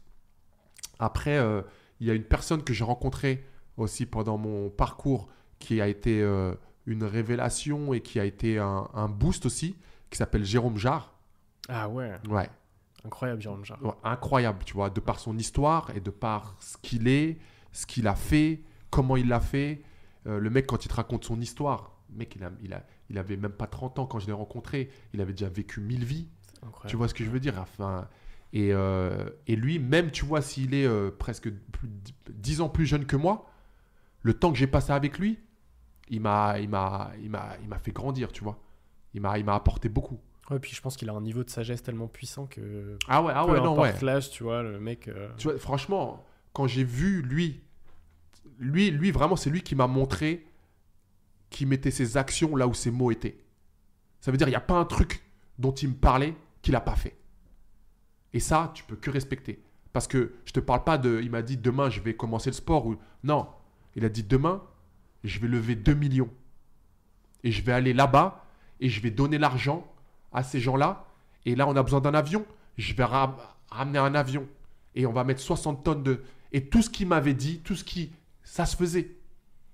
Tu vois? Et quand un mec, il arrive à réaliser ce qu'il dit, mais à ce niveau-là, avec ses propres moyens, ça veut dire qu'il n'y a pas de. Tu sais, il y a, il y a pas de. Je te parle pas d'une boîte avec des. C'est lui et son téléphone. Littéralement. Le mec, il a bougé des montagnes. Et lui, c'est vraiment le genre de mec que s'il me dit Joe, je vais faire ça, je le suis, mais les yeux fermés, tu vois. Je lui- Et c'est ce qui s'est passé pour certains projets qu'on a, certains trucs qu'on a fait ensemble, tu vois. Et pareil, lui, euh, ouais, non, lui, il m'a. Lui, ça a été un- un- une, une très belle rencontre. Il dédie sa vie à, à l'humanitaire aujourd'hui. Ouais, ouais. à, avoir été blessé, tu vois. Il a pris sur lui pour tout ce qu'il a fait. Incroyable. Parce qu'il aurait pu choisir la facilité. C'était un- Bien sûr. Lui, les- les- lui, c'était l'origine de tous les youtubeurs et tous les. euh, Il avait cassé Vine à ouais, tu vois, bah, c'était le plus grand Viner de l'époque. Ouais. À un point où, tu le, vois, un le moment. petit euh, Frenchie, Frenchie qui débarque aux États-Unis Ouais. avec un accent de ouf. Et quand tu, quand tu, et quand il te raconte, pareil, là c'est l'histoire, tu vois, grossière. Mais quand il te raconte son histoire, mais gars, t'es, le mec il à est, terre. ah ouais, eh, eh, je te dis, le mec il est trop. Ça veut dire que mon histoire à côté c'est un petit truc, tu vois. C'est et c'est là où je, ouais, je me suis dit ah ouais non il y a des gens quand même. Et le mec, tu vois, il a, il a aussi pris sur lui, comme je te disais, et profondément, tu vois. Parce qu'à un moment, il a dû faire un choix, encore une fois. Est-ce que je prends l'oseille à faire des trucs qui ne sont pas moi? Ou est-ce que je vais dans un truc qui va, m'envoyer euh, plus bactère, euh, mais par contre, ça va apporter à des gens et, ça va m'apporter à moi humainement, tu vois Le mec, a à 23 ans, a refusé quand même un million de dollars. Mais il a choisi l'impact qu'il voulait avoir dans, sur, Ouais, le, voilà, sur, ouais. sur le sur, Et ça, sur lui-même ça, c'est noble, monde, tu quoi. vois Ça, c'est... Incroyable. Parce que je, là, je crois qu'on peut même pas les compter sur les doigts d'une main, les gens qui refuseraient un million de dollars Clairement pas. ouais. aujourd'hui à 23 ans, tu vois. Mm. Donc, euh, ouais. Euh, Jérôme Jarre, super rencontre. Et euh, j'aimerais le voir encore plus, tu vois. Mais là, je t'ai dit, il est vraiment dans, dans son truc de. Ça a été dur pour lui, il a dû se reconstruire, il a dû. Mais j'espère le revoir là, là, avant que je reparte euh, à LA. Et. Et. On a dit trois personnes. Si tu veux m'en dire que deux, euh, parce que Jay-Z et Jérôme Jarre, c'est déjà. ça, ça, Tiens. ça vaut toutes les personnes. Ouais, c'est déjà. Ouais. C'est déjà ouais, lourd. On restera à ces deux. Ouais. Allez, Et surtout parce que, ouais, ça, ça, ça, c'est deux mondes. Tu vois, exactement. Jay-Z et Jérôme Jarre, un qui paraît inatteignable et un qui est, euh, qui est monsieur tout le monde, mais qui fait des choses incroyables. Carrément. On va pouvoir passer aux questions rapides. Euh, Qu'est-ce que tu fais pour aller mieux? Sport. Un film ou une série à me conseiller? Euh, Rami. C'est quoi? Rami Youssef, tu connais pas? Non, Alors, je te le conseille. je, je note. Ouais. T'as même pas besoin de me, me teaser le truc. Euh, si tu, si tu n'avais pas été coach sportif, qu'est-ce que tu aurais fait? Pense que j'aurais été dans le business, Ouais. entreprendre, créer des trucs. Parce que c'est ce que je vais faire maintenant, tu vois, en fait. C'est ce que tu fais déjà en fait. Ouais, ouais, ouais. Mais tu vois, ça m'a pris du temps. Mm. Parce que, parce que, en fait, là, je m'aperçois, coach, en fait, c'était peut-être. Non, c'est peut-être pas un prétexte. Parce que j'aime le sport et c'est ce que je voulais faire. Mais, euh, mais c'était peut-être juste, en fait, la manière d'arriver à tout ce que je veux faire maintenant, tu vois. Bien sûr. Donc, T'es euh, t'es- entrepreneur, t'as un mindset d'entrepreneur. Ouais, ouais, ouais. Et je pense qu'effectivement, le, le fait de faire du coaching sportif, c'était. Ça t'a permis d'aller où t'es là aujourd'hui. Ouais, voilà, ouais. La suite euh, Ouais. être d'autant plus belle, je pense. Donc, entrepreneur, businessman. Ouais. euh, ouais, je pense que c'est ce que j'aurais fait. Y a-t-il une question que tu aurais aimé que je te pose mais que je ne t'ai pas posée? Euh, ouais, Dis-moi, mes enfants. Comment ils vont? Bien, bien. Non, mais surtout, l'impact que ça a eu Ouais, pour moi d'avoir maintenant, les ils sont, ils sont grands quand même. Enfin, ils ont... Là, ils ont 14 Ouais. et le petit va avoir 11 la semaine prochaine. Comment ils voient euh, justement l'évolution de, de leur papa? Je sais même pas si eux, ils réalisent, tu Ouais. vois. Là, je leur dis, euh, je vais en France pour tourner une émission. ouais, tu vois, presque, presque. Ils tu sais, je leur dis, bah tiens, regarde, là, j'ai fait ça, tiens, je leur envoie les vidéos. Là, quand le... Mais tu vois, eux, ils ont. Déjà, je pense pas qu'ils réalisent euh, ce que c'est TF1 ici, ce que c'est la Starac, ce que c'est. Donc, ils se disent, ouais, mon père, euh, il, a, il est passé à la télé Ouais, et il fait tout. ses mais- trucs, quoi. Et, et- et- et franchement, c'est mieux. Bien tu sûr. vois, franchement. Mais, euh, mais non, ouais, c'est. Tu vois, c'était. Moi, c'est la motivation supplémentaire que ça m'a apporté quand ils sont arrivés, tu vois. À chaque niveau. Quand ma fille, elle est arrivée, c'était 2008. J'arrivais d'Australie. Fallait que je commence à construire ici. Et en fait, ils disent, les enfants, les, les enfants qui naissent, c'est des portes qui s'ouvrent. Si, tu- si toi, tu sais comment le prendre et si tu le veux bien, tu vois. Et moi, à chaque fois, ça a été ça. Ça veut dire que maintenant, ça y est, c'est plus juste, euh, ouais, moi ou. Non, maintenant, je sais pourquoi je le fais, tu vois. Il y avait même plus de questions. Il y avait... Tu vois, là, regarde, là, je suis à LA, euh, je suis à Paris. Je vais louper des trucs importants euh, pour mon fils. C'est son anniversaire la semaine prochaine, 17 novembre. Vendredi, il joue la finale de Californie au football américain au, au SoFi Stadium, qui est le stade des Rams euh, de la NFL. C'est un sportif du coup. C'est ouais, bah, il, est, il est dedans, ouais. Mais pareil, encore une fois, je suis fier de lui parce que le football américain, c'est même pas un truc où, où- vers quoi moi je l'ai poussé. Oui, parce que c'est pas dans ta culture. Je ne connaissais pas. Ils, na- ils naissent aussi, enfin ils ont grandi il, avec une il a culture, grandi avec ça, il l'a pris. Et là, la manière dont il s'investit dans le truc, pff, comment je suis content quand je le vois, comment je kiffe. Tu vois, moi, je peux que le pousser. C'est lui qui m'explique les règles, c'est lui qui m'a qui m'a fait rentrer dedans, tu vois. Donc, euh, donc ouais, qu'ils aient cette niaque, c'est plus que tout, tu vois. bilingue, c'est bien et tout, mais qu'ils aient ce truc-là, là, que même si on doit revenir en France, ça y est, la graine, elle est, elle est plantée. C'est. euh, Le mindset, ouais. Ouais. Et là, moi, mon retour en France et tous les petits trucs que je vais essayer de faire à droite à gauche, c'est essayer de, de planter cette graine dans un maximum de, de têtes Mm. parce que parce que parce qu'en fait tout est possible quoi. Ouais, carrément. Et quelles sont euh, les personnes que tu me conseilles pour de futurs épisodes? Là, tout notre planning est booké jusqu'à jusqu'en 2000 jusqu'à début 2023. Ouais. Donc là, en 2023, si tu avais, je sais pas, deux trois personnes à conseiller, ce serait qui? Bah, franchement, Jérôme Jarre, hein, déjà, parce que moi-même j'aimerais bien, tu vois, entendre Tout ce qui s'est passé depuis ouais depuis que là on s'est on s'est on s'est quitté et euh, sa reconstruction et tout ce qu'il est en train de faire maintenant, etc. Et même comment lui il a vécu le truc pendant qu'il le faisait, et- parce qu'il y a des trucs qui ont été assez assez durs, tu vois, mentalement, psychologiquement, et euh, et euh, même pour, tu vois, parce que là là il y a, il y a une génération qui est passée et et tu vois lui ils le connaissent même pas. Et franchement, ce gars-là, c'est pour tous ceux qui sont sur les réseaux sociaux, c'est quelqu'un à connaître normalement, De tu ouf, vois. C'est le pionnier. Mm. Et comprendre ses choix, ça pourra peut-être toi te faire comprendre comment utiliser tes réseaux et quoi en faire et, et comprendre la puissance que ça peut avoir parce que lui, il l'avait compris, tu vois. Et, et entendre tout ça de sa bouche, moi je, je- je t'ai dit, je connais une bonne partie de l'histoire, mais le, le réentendre, ça ferait pas de mal à, à- à beaucoup de monde. Carrément. Écoute, Ouais. je... c'est une super reco, Ouais. reco et je pense que ce sera carrément intéressant de l'inviter Ah, dans, dans le podcast. Grave. Et ma dernière question, c'est quoi pour toi un entrepreneur? Bah, je pense que tout ce que vous venez d'écouter sur euh, l'heure euh, ou l'heure et demie, je sais Et même voir. pas combien de Je sais temps. même pas. euh, Ouais, Un certain. un presque certain deux heures. Ok, donc ouais, c'est plutôt cool. Donc tu vois, j'ai même pas senti les, les- les deux heures passer. temps. Ah, c'est cool, ça Euh, je pense que bah, tout ce que vous avez entendu, euh, dans tout ça, il y a pas mal de choses qui, euh, qui peuvent décrire un entrepreneur. Et euh, la, première, c'est euh, bah, la première des qualités, ça va être celle des, portes à enfoncer, je pense. De pas se laisser fermer euh, des portes sur le nez, ou en tout cas, si elles se ferment, se dire qu'il y en a d'autres, parce que ça, la vie d'un entrepreneur, c'est que ça. hein. C'est que ça. Et, et, même une fois que toutes les portes sont ouvertes, et ben, aller en chercher qui sont fermées pour te forcer à sortir de ta zone de confort et pouvoir passer à chaque fois au, au niveau d'après.